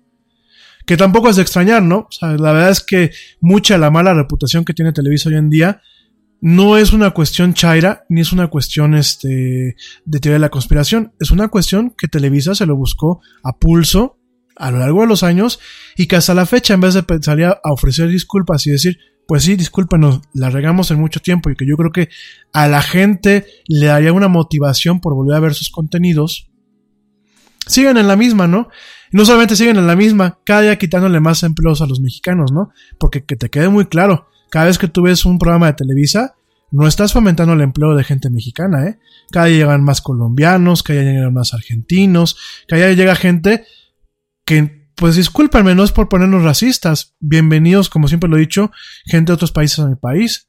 Pero no me parece que si hay gente que, que salió de una carrera, como la carrera de comunicación, o como la carrera en técnico, la carrera técnica de operador de cámara, o la carrera técnica en audio, o sea, gente que cursó aquí en México, talentos aquí en México, pues llega un argentino con una mano tras otra adelante, sin mucho talento, y aquí le den chamanas porque es argentino o está guapito, ¿no? Entonces, este, nada más para que lo consideren cada vez que ustedes vean un contenido en Televisa. Y analízanlo, no lo estoy diciendo de mal, ni por generar una gestión de odio, porque no se trata de eso. A mí me da igual si la gente ve Televisa o no ve Televisa. Donde me jode es que es una empresa que cada día le da menos empleo a los mexicanos. Véanlos sus informes, ¿eh? No es ni el chisme de proceso, ni el chisme de un portal, ni nada. Entren a los portales de, de para inversionistas de Televisa y dense cuenta quiénes son sus directivos. Ya en sus directivos ya no hay mexicanos, todos son colombianos. Vean los actores que tienen contratados, le quitaron un choro la exclusividad a productores y actores, pero están dejando a puro extranjero. Nada más para que lo tomes en cuenta, ¿eh? Entonces, este, yo por eso cuando digo que Televisa es una porquería, no es porque esté amargado, es porque genuinamente es una porquería. No soy Chairo, yo soy como, como muchos de ustedes me dicen que soy neoliberal, sí, soy neoliberal de, de derechas y capitalista, ¿no? Pero ¿cómo se llama? Este, en este sentido, yo creo que Televisa es una vergüenza para el país, en muchos aspectos. Y ya déjate los contenidos, eso de que haya le den menos trabajo a los mexicanos, me parece que bueno. Dicho todo esto, que perdón por estos paréntesis, estos exabruptos que a veces el Yeti tiene. Ya por ahí, para mí me han estado sugiriendo que haga un, viernes o un día especial a la semana que no se llame la era del Yeti, sino que se llame la ira del Yeti. Por ahí lo estamos considerando, a lo mejor si lo hacemos, ¿eh? Entonces, este, regresando al tema tecnológico, pues directamente lo que es el la corte colegiada o el juzgado colegiado del onceavo, bueno, la onceava eh, corte colegiada, que es como un recurso más, es un recurso donde cuando hay un amparo, cuando hay un, una revisión a lo que es un, expediente, pues directamente eh, los magistrados capacitados, porque la verdad, más allá del, del tema de la corruptela, tenemos todavía, tenemos todavía un sistema legal en ese aspecto que tiene ciertos topes y ciertos últimos recursos que usualmente suelen darle la razón a la persona que la tiene. En ese sentido, pues les dijo a Televisa, ¿saben qué? No abusen, y lo que ustedes dicen va de regreso el Roku, ¿no? Y con esta, con esta sentencia, a la cual ya no hay forma de apelar, ya es una sentencia definitiva, ya se agotaron todas las instancias, ya Televisa no tiene manera de meter otro recurso similar, con esta maravillosa decisión, que yo creo que más allá de eh, eh, favorecer a una marca, está favoreciendo al mercado mexicano, está favoreciendo al consumidor como tú y, que, como yo, que trabajamos en ocasiones como negros para tener estos pequeños gustitos, está favoreciéndolo al darle una opción más, una opción menos costosa que el Apple TV, más accesible, con la misma eh, calidad y, y cantidad de contenidos, está regresando a esta plataforma de forma abierta a las tiendas aquí en México, ¿no? Estas tiendas regresan a, empresas como Best Buy, regresan a Palacio de Hierro, regresan a Sears, regresan a Sanborns, regresan a Liverpool, regresan a las principales tiendas en este país a darle una alternativa de buen nivel, porque las cajitas Roku son cajitas de muy buen nivel, con muy buena calidad de imagen, con muy buenas prestaciones, mucho más económicas que el Apple TV y de alguna forma para satisfacer una demanda de un mexicano que cada día es más exigente con lo que ve, de un mexicano que está buscando buenos contenidos, de un mexicano que ya le ha cansado lo que le ofrece la televisión abierta y lo que en algunas ocasiones le ofrece la televisión de paga por cable o por satélite. Yo aplaudo verdaderamente esta decisión que no es fácil porque quizás muchos de los magistrados no logran entender a, diestra y siniestra de lo que se le hablan muchas veces. Se tuvieron que meter a investigar. No solamente son los magistrados, son los proyectistas. Me parece que hicieron un trabajo ejemplar en un tema tan difícil y complicado. Y realmente terminaron dándole la razón a quien la, a quien la tenía. Bienvenido Roku. Bienvenido otra vez a la plataforma. Hay estas cajitas, inclusive hasta de 4K, que está de 4K para los que tienen televisión de ultra alta definición, que cuestan 1200, 1500, 1600 pesos. Las más económicas cuestan hasta 850 pesos de forma legal. Ya ustedes ahí le ponen su Netflix, le ponen su Amazon Video, le ponen lo que ustedes consideren, inclusive Blim, porque hasta para eso es idiota Televisa, tiene a Blim como, como, como canal en, en Roku, y de por sí Blim no tiene éxito, órale, te cierro la puerta a una, a una plataforma por donde puede tener una salida, ¿no? Entonces, qué bueno. En ese sentido, te lo quiero dejar muy claro. Roku no permite que hayan servicios donde se transmita contenido no autorizado. Como cualquier cuestión, tarda un, un, un momento en, o tarda algún tiempo en enterarse quién está haciendo un mal uso de sus plataformas. Sin embargo, sin embargo, el 99.5% del contenido a nivel mundial que se eh, transmite por esta plataforma es legítimo y es legal. Totalmente. Y en su momento hubieron ciertos canales que sí tenían esta parte, esta parte pirata. Ya directamente Roku ha estado acabando con estos canales. Uno reporta el canal y al día siguiente ya no está transmitiendo, ¿no? Entonces es una plataforma que quizás por la apertura que tenía, porque es más fácil desarrollar para Roku que para, por ejemplo, para un Apple TV, quizás por la apertura que tenía, se encontró con estos problemas. Pero también depende de nosotros como sociedad el no ser piratas también. O sea, es como yo siempre les digo, nos quejamos de que nos asaltan y eso, pero la gente va y roba y compra robado. Si tú quieres que se acaben los asaltos, si tú quieres que se acaben los asesinatos por quitarte un teléfono, por quitarte un coche, por quitarte algo, deja de comprar robado. Lo mismo aplica para este caso. Quieres tener alternativas para consumir tus medios y quieres medios de calidad, porque no solamente eh, basta decir Televisa y TV Azteca son unas porquerías. ¿Quieres contenidos de calidad? ¿Quieres que lleguen contenidos que no hay la licencia todavía para México, pero quieres que lleguen? No pirates. Mucho de la culpa de los problemas de cualquier país radican no en sus gobiernos, sino en sus sociedades. ¿Sale? Bueno, pues así está el tema con Roku. Este, yo tengo, yo tengo una cajita Roku que me la, me la regalaron hace unos años la empresa a la que le probé Roku cuando iba a ser lanzado en México. Es una cajita que no le pide nada al Apple TV. Muy buena. La televisión que tenemos en la cueva del Yeti es una televisión TCL Roku, que también no le pide nada. Y amigos calenturientos, déjenme les digo un valor más por lo que es bueno que Roku haya llegado. Niños, por favor, papás tapen los oídos a sus hijos amigos calenturientos porque hay forma de consumir el canal Pornhub, este, esta plataforma de pornografía en internet que es, es, famosa, hay forma de consumirla directamente en Roku también. Tiene su canal oficial. Es lo único que voy a decir. Ya ustedes busquen la forma de ponerlo. Pero bueno, para aquellos que no solamente ven la pornografía como algo de entretenimiento solitario, sino que les gusta ver el porno con su pareja y como parte de un comportamiento sexual adecuado, ya tienen ahí una parte que es gratuita para que no anden viendo en porquerías ni depravaciones. Porque si algo tiene Pornhub es que cuida mucho sus contenidos recientemente, ¿no? Decían anoche, ¿no? Anoche que se cayó YouTube. Decían, se cayó YouTube, pero aumentó las visitas a Pornhub, ¿no? Entonces, qué curioso, ¿no? Nada más para que, para que nada más para que lo valoren. Yo creo que no hay que ser un tabú. Todo con responsabilidad, todo con moderación y todo con las pautas correctas y la educación correcta, ¿no? Entonces, pues una ventaja más para tener Roku es que Pornhub sí está en Roku y no en las demás plataformas. Pero bueno, por supuesto Crunchyroll, que es esta plataforma de anime a la cual les regalo siempre este claves para que lo prueben, está ahí en Roku y recientemente ya está Amazon aquí en México. En Estados Unidos lleva mucho tiempo, aquí en México acaba de llegar Amazon con su servicio de video. Muy muy, muy recomendado. ¿Sale? Aparte muy económico, ¿eh?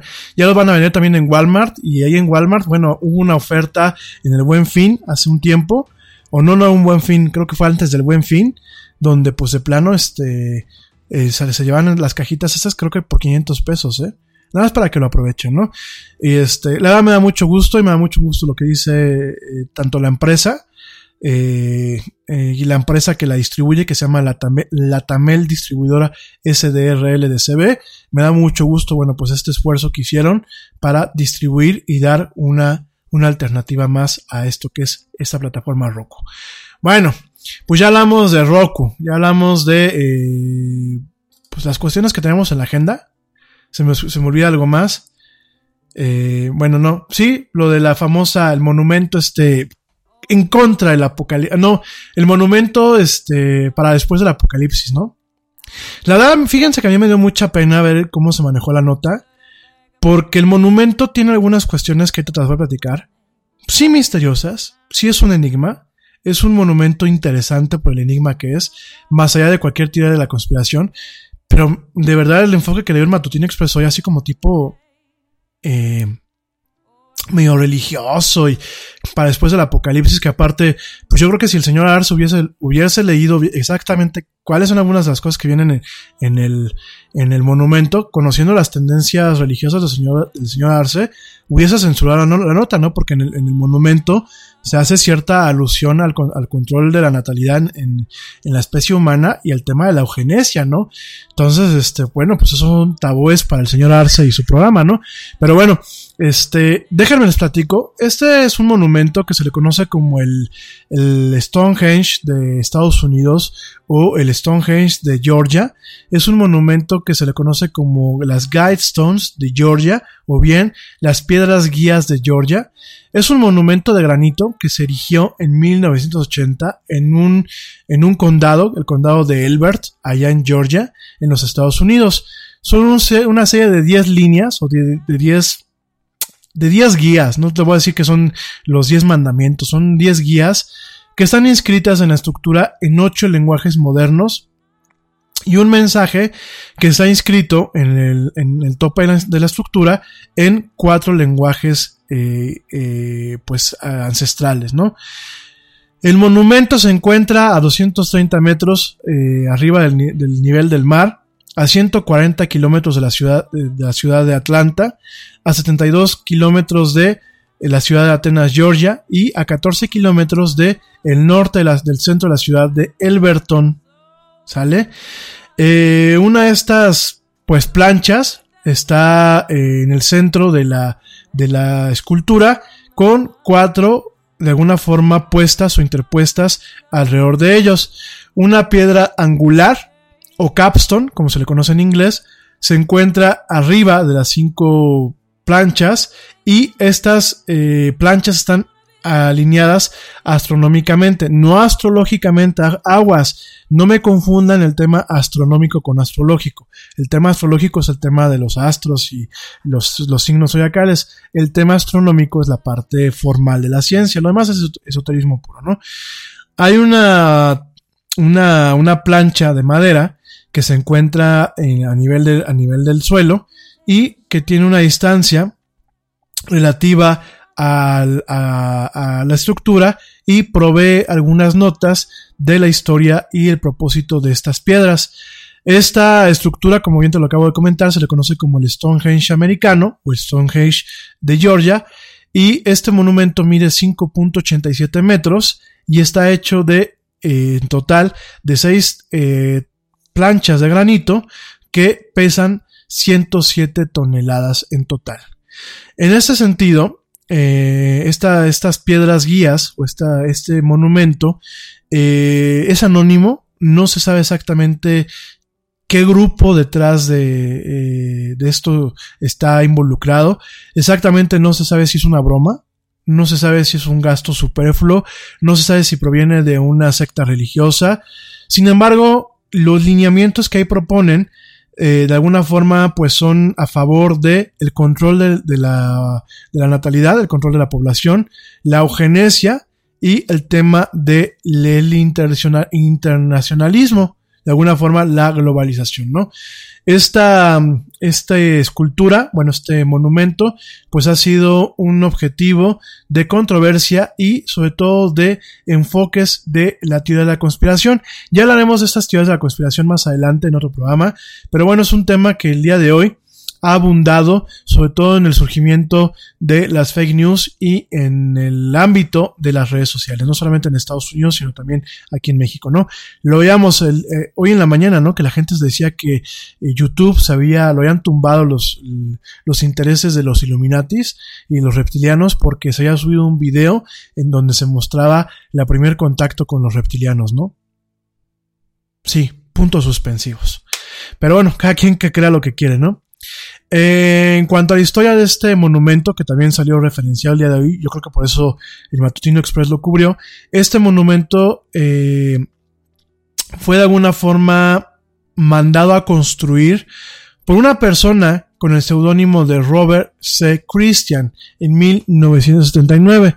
Esta persona, que lo que te acabo de decir no es un nombre, es su seudónimo, se eh, de alguna forma se aproximó o bueno, contactó a la Elberton Granite Finishing Company, eh, que es una empresa que bueno, trabaja con granito, eh, en representación de un grupo de americanos leales, ya sabes que a los gringos les encanta decir que son americanos, y comisionaron la estructura.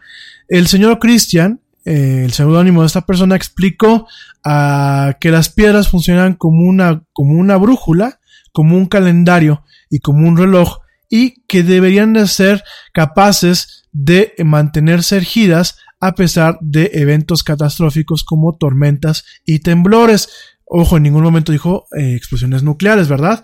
En ese sentido, bueno, eh, Joe Fendley de eh, esta empresa, de la empresa eh, Elberton Granite Finishing Company, que fue la que de alguna forma fue contratada para hacer esta obra, asumió que Christian era un loco, tal cual, y que inclusive pues intentó desanimarlo, mandándole una, una cotización muchas más veces más alta de lo que eh, cualquier eh, cotización que se hubiese presentado anteriormente por la compañía, explicando que este monumento requería un trabajo, eh, herramientas y consultores adicionales. Dicen que le mandó una, una, una cotización multimillonaria que dijo, pues no me la van a pedir. Al final, este señor Robert C. Christian aceptó la cotización y cuando, cuando se iba a hacer el pago, Christian explicó que él representaba a un grupo de personas que llevaban planeando este monumento por lo menos durante 20 años y que por favor tenían que permanecer de una forma anónima. En ese sentido, el señor Robert C. Christian, que te recuerdo es un seudónimo, entregó una, un modelo a escala de este monumento y 10 páginas de especificaciones. Más adelante, esta tierra de dos hectáreas fue eh, donde, se donde se puso el monumento, fue comprada por esta persona el 1 de octubre de 1979 de un dueño de una granja que se llamaba Wayne Mullinex. Wayne Mullinex y sus hijos se les dieron derechos de eh, pastura y mantenimiento de eh, rebaño en este sitio, siempre y cuando ellos mantuvieran lo que es este monumento, ¿no?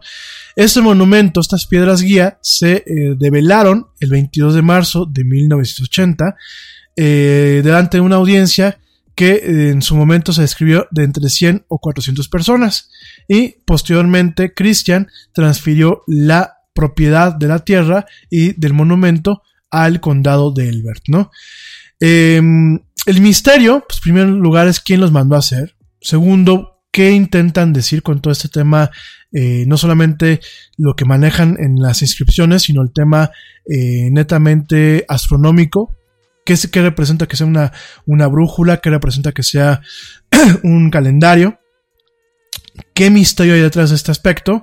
Y bueno, las inscripciones son 10. Son 10 inscripciones que pues, a mí en lo personal me gustan aunque quizás contigo podemos chocar un poquito, son 10 guías o principios que se tallaron sobre estas piedras en granito. Fíjate nada más el trabajo que se hizo. Se escribieron en 8 lenguajes, eh, cada lenguaje en una de las caras de eh, cuatro de cada de estas piedras o estas planchas. Conforme vas caminando, en sentido de las manecillas del reloj, en esa estructura, encontramos que esos lenguajes son inglés, español, suajili, hindú, hebreo, árabe, chino y ruso. Fíjate nada más, si tú vas caminando de norte al, desde el norte al otro punto en sentido de las manecillas del reloj, te encuentras con que los lenguajes son inglés, español, swahili, hindú, hebreo, árabe, chino y ruso. Lo que son, pues, lenguajes importantes a nivel internacional. Y las 10 guías o las 10 inscripciones nos dicen a, gran, a grosso modo, bueno, son 10, se los voy a leer rapidísimo. Una es mantener la humanidad por debajo de los 500 millones de personas en un balance perpetuo con la naturaleza, en lo cual, pues de, alguna forma estamos viendo un control de la natalidad, ¿no? Dos, guiar la reproducción de forma inteligente, mejorando la, eh, la raza humana y la diversidad. Eugenesia. Tal cual, es la, base de la eugenesia, la base de la, de eugenesia de los nazis y la base de la eugenesia normal, el querer guiar la reproducción y mejorar eh, algunos rasgos humanos, ¿no? Tres, unir a la humanidad con un lenguaje vivo nuevo. Quizás en algún momento el esperanto que no dio frutos, pero bueno. Cuatro, regir la pasión, la fe y la tradición con y todas las cosas relacionadas a la fe, pasión y tradición con una razón eh, fría, con una razón eh, profunda. Aquí lo manejan en inglés with a temperate reason, con una, con una razón templada, ¿no? Con, con, cabeza, pues. Cinco, proteger a la gente de las naciones de leyes injustas y eh, promover cortes justas. Ojo, pues si, si es un tema medio de predicciones, pues es lo que ahorita los países tenemos que cuidar, ¿no? Que nuestras cortes, eh, nuestras supremas cortes no se afectadas, ¿no? En Estados Unidos ya pasó, y bueno, aquí en México también quieren quitarle poder a la Suprema Corte, ¿no? Este 6. Permitir que todas las naciones manden internamente resolviendo sus disputas externas en una corte universal, no con la guerra. Me gusta ese mensaje, ¿no? 7. Eh, evitar leyes, eh, leyes inútiles y oficiales inútiles. Bueno. Ahora hay que voltear. Para donde voltees, creo que esta parte no hicimos caso, ¿no? 8. Balancear los derechos personales con las responsabilidades sociales. Me gusta mucho también esta parte. 9. Eh, premiar la verdad, la belleza y el amor buscando armonía con el infinito. 10. No ser un cáncer en la tierra, dejar espacio a la naturaleza y dejar espacio para lo natural. Fíjate nada más. Eh, por lo que yo te digo, ¿no? Yo creo que por los dos primeros incisos y por el cuarto, pues yo no sé el señor, este, este, el señor Arce, que pues es un acólito de la Iglesia Católica aquí en México, permitió que lo transmitieran. Seguramente porque ni siquiera se mencionó esto, ¿no? Si tú ves la nota, es una nota netamente pedorra, que más, más que nada parecía como una cápsula este, eh, medio mesiánica y invocando a Moisés, que realmente lo que te estoy platicando, ¿no? Es muy distinto y para la gente que tenga internet, entren a Foro TV y vean el programa de hoy de Matutino Express y es muy distinto lo que yo te acabo de dar a lo que dieron ellos en la mañana. Por favor, amigos de Foro TV que me escuchan, yo sé que hay mucha gente de las redacciones de Foro TV que me hacen el gran honor de escucharme. Por favor, tengan cuidado, porque lo único que parecen es un, un medio amarillista y pedorro. Tal cual. Bueno, este. Vienen eh, dentro de esta tableta, de, de una de las planchas, viene lo que es una descripción de las características astronómicas. Eh, dicen que bueno, hay un canal que indica el polo celestial, hay una rendija que indica el, el movimiento anual del Sol, hay un, una, una, piedra angular eh, que marca el, el, mediodía a través del año. Eh, dice que bueno, el autor fue R.C. Christian, un seudónimo, así viene en la placa, dice los patrocinadores, pues un pequeño grupo de americanos que buscan la edad de la razón. Pues no nos llegó la edad de la razón, amigos. Pobre gente, ojalá que no se, no se estén revolcando en sus tumbas y ya fallecieron, porque definitivamente la edad de la razón no ha llegado ni a los Estados Unidos, ni a México, ni a, muchos países. Yo creo que vivimos en, en, la edad de la imbecilidad, pero bueno, este, y dicen que bueno, pues es una, ah, que se, aparte se, fíjense, una, una cuestión que se omitió. Hay una cápsula del tiempo enterrada a seis pies por debajo de esta, de esta, de esa, de ese monumento que se debe de abrir en una fecha que no viene. Y viene totalmente una descripción específica de los tamaños, del peso, del material, de la configuración y información adicional sobre esta piedra. Me parece interesantísimo. Yo no sabía nada. Eso sí lo tengo que agradecer al Matutino Express. Este, qué bueno que me enteré y que tuve que de alguna forma investigar para no quedarme nada más con lo de, eh, es una piedra que para el apocalipsis, es una piedra para el apocalipsis, récenle al Señor para que la piedra nos bendiga. Puta, pues bueno, yo sí le rezo a la eugenesia y al, y al tema de este, del control natal, ¿eh? definitivamente. No podemos seguir reproduciéndonos como conejos, ¿no? Pero eso, eso es punto y aparte, ¿no? Sin embargo, bueno, pues directamente es un muy interesante todo este tema. Este, de alguna forma hay interpretaciones. Yoko Ono eh, celebró los mensajes inscritos como una, un llamado al pensamiento racional, mientras que la revista Wired, que cumple 25 años, bueno, pues directamente dijeron que este, que algunos, algunos oponentes a esta piedra dicen que son los, los tres, este, mandamientos del anticristo. ¿Ves lo que te digo? Los 10 mandamientos del anticristo. Eh, por otro lado, también el, analista en computadoras Van Smith dijo que eh, las dimensiones del monumento predijeron el tamaño de la torre Burj Khalifa que abrió en Dubai más de 30 años después de que las eh, piedras de Georgia fueron designadas. Smith dice que los, los constructores de estas piedras seguramente tenían o estaban conscientes del proyecto del Burj Khalifa, de esa torre, que compararon o que ha sido comparada a la torre bíblica de la torre de Babel. Eh, de alguna forma, eh, mucha gente dicen que eh, las piedras sirven como un manual para intentar reconstruir una civilización devastada. El autor Brad Metzer nota que las piedras fueron construidas en 1939, cuando se alcanzó la cúspide de la Guerra Fría, y que de alguna forma, pues, eh, eran un mensaje para los posibles sobrevivientes de una guerra mundial, una guerra nuclear. Eh, de alguna forma, la sugestión o la sugerencia, perdónenme, estoy traduciendo en inglés, pero la sugerencia de mantener la humanidad por debajo de los 500 millones pudo haberse hecho bajo la asunción o bajo la expectativa de que quizás ya en su momento la humanidad se hubiese reducido a ese número, ¿no? Y bueno, eh, es una piedra muy enigmática, es un monumento que, bueno, ya fue vandalizado en su momento, eh, fue vandalizado en el 2008, se les pintó este con pintura de graffiti y eh, con eslogans que decían muerte al, no- muerte al nuevo orden mundial. Eh, hay mucha gente que dice que son temas de los Illuminatis, hay gente que pues directamente dicen que son temas de los aliens, gente de, de los reptilianos. Yo no sé qué sean, me parece que tiene varios enigmas, pero me parece que los mensajes son rescatables y que de alguna forma yo sí me sumo a la búsqueda de entrar a la edad, a la era de la razón en esta, en esta, en esta cuestión humana, ¿no? Desafortunadamente vivimos en la era de la información, pero cada día me queda más claro que vivimos en la era de la imbecilidad más que en un tema de la era de la razón. ¿Por qué lo digo? Ya son 9 y 12, pero es lo último. ¿Saben cuál es la última? Y lo platicamos no mañana, pero el día lunes. Un grupo, un grupo que ahora se pone a, a criticar y a decir que las canciones de Mecano son homofóbicas. Háganme el chingado favor. Y perdónenme que lo digan con esas palabras.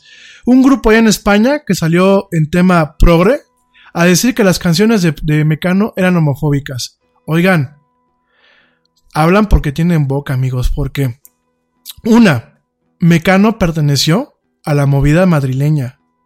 ¿Saben qué es la movida madrileña? Fue un movimiento artístico que buscaba romper con cuestiones del franquismo. Y parte de las cuestiones que se exaltaron fueron los derechos y el reconocimiento a la, a la comunidad este, LGBT. Punto número uno.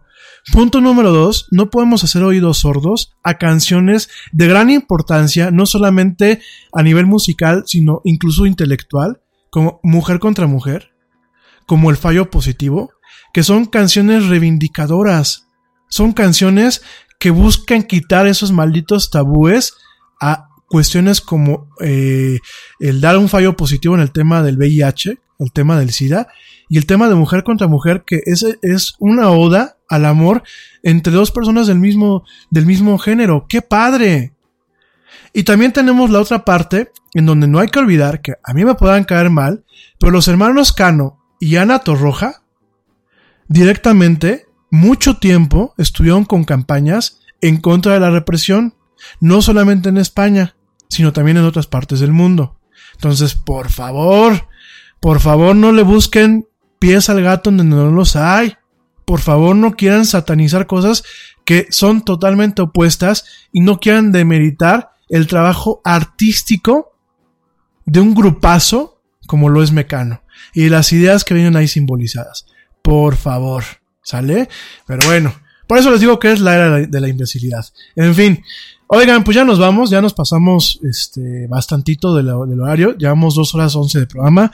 Mañana nos seguimos escuchando en una emisión más de esto que es La del Yeti. Mil gracias a toda la gente que me mandó saludos, que me mandó comentarios. Gracias a la gente por sus buenas vibras. Te espero mañana a ti en la transmisión en vivo en punto a las 7 pm hora central de México. O bien, solamente pícale refresh a Spotify para que mañana o el, o el viernes escuches la siguiente emisión en diferido de este programa. Les mando un abrazo muy fuerte a todos, les mando mis mejores vibras, mi mejor ánimo, mi lo mejor de lo mejor para todos ustedes. Una excelente mitad de semana, una excelente semana llena de productividad, llena de cosas buenas, llena de bendiciones.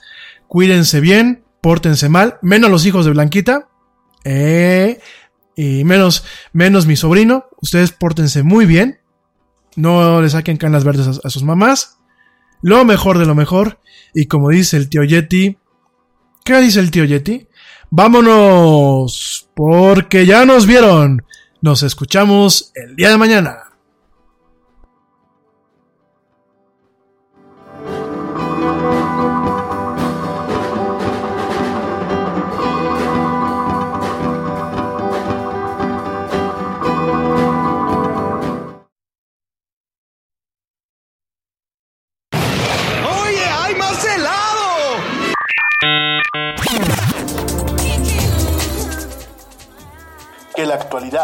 No te deje helado. Te esperamos en la siguiente emisión de La Era del Yeti.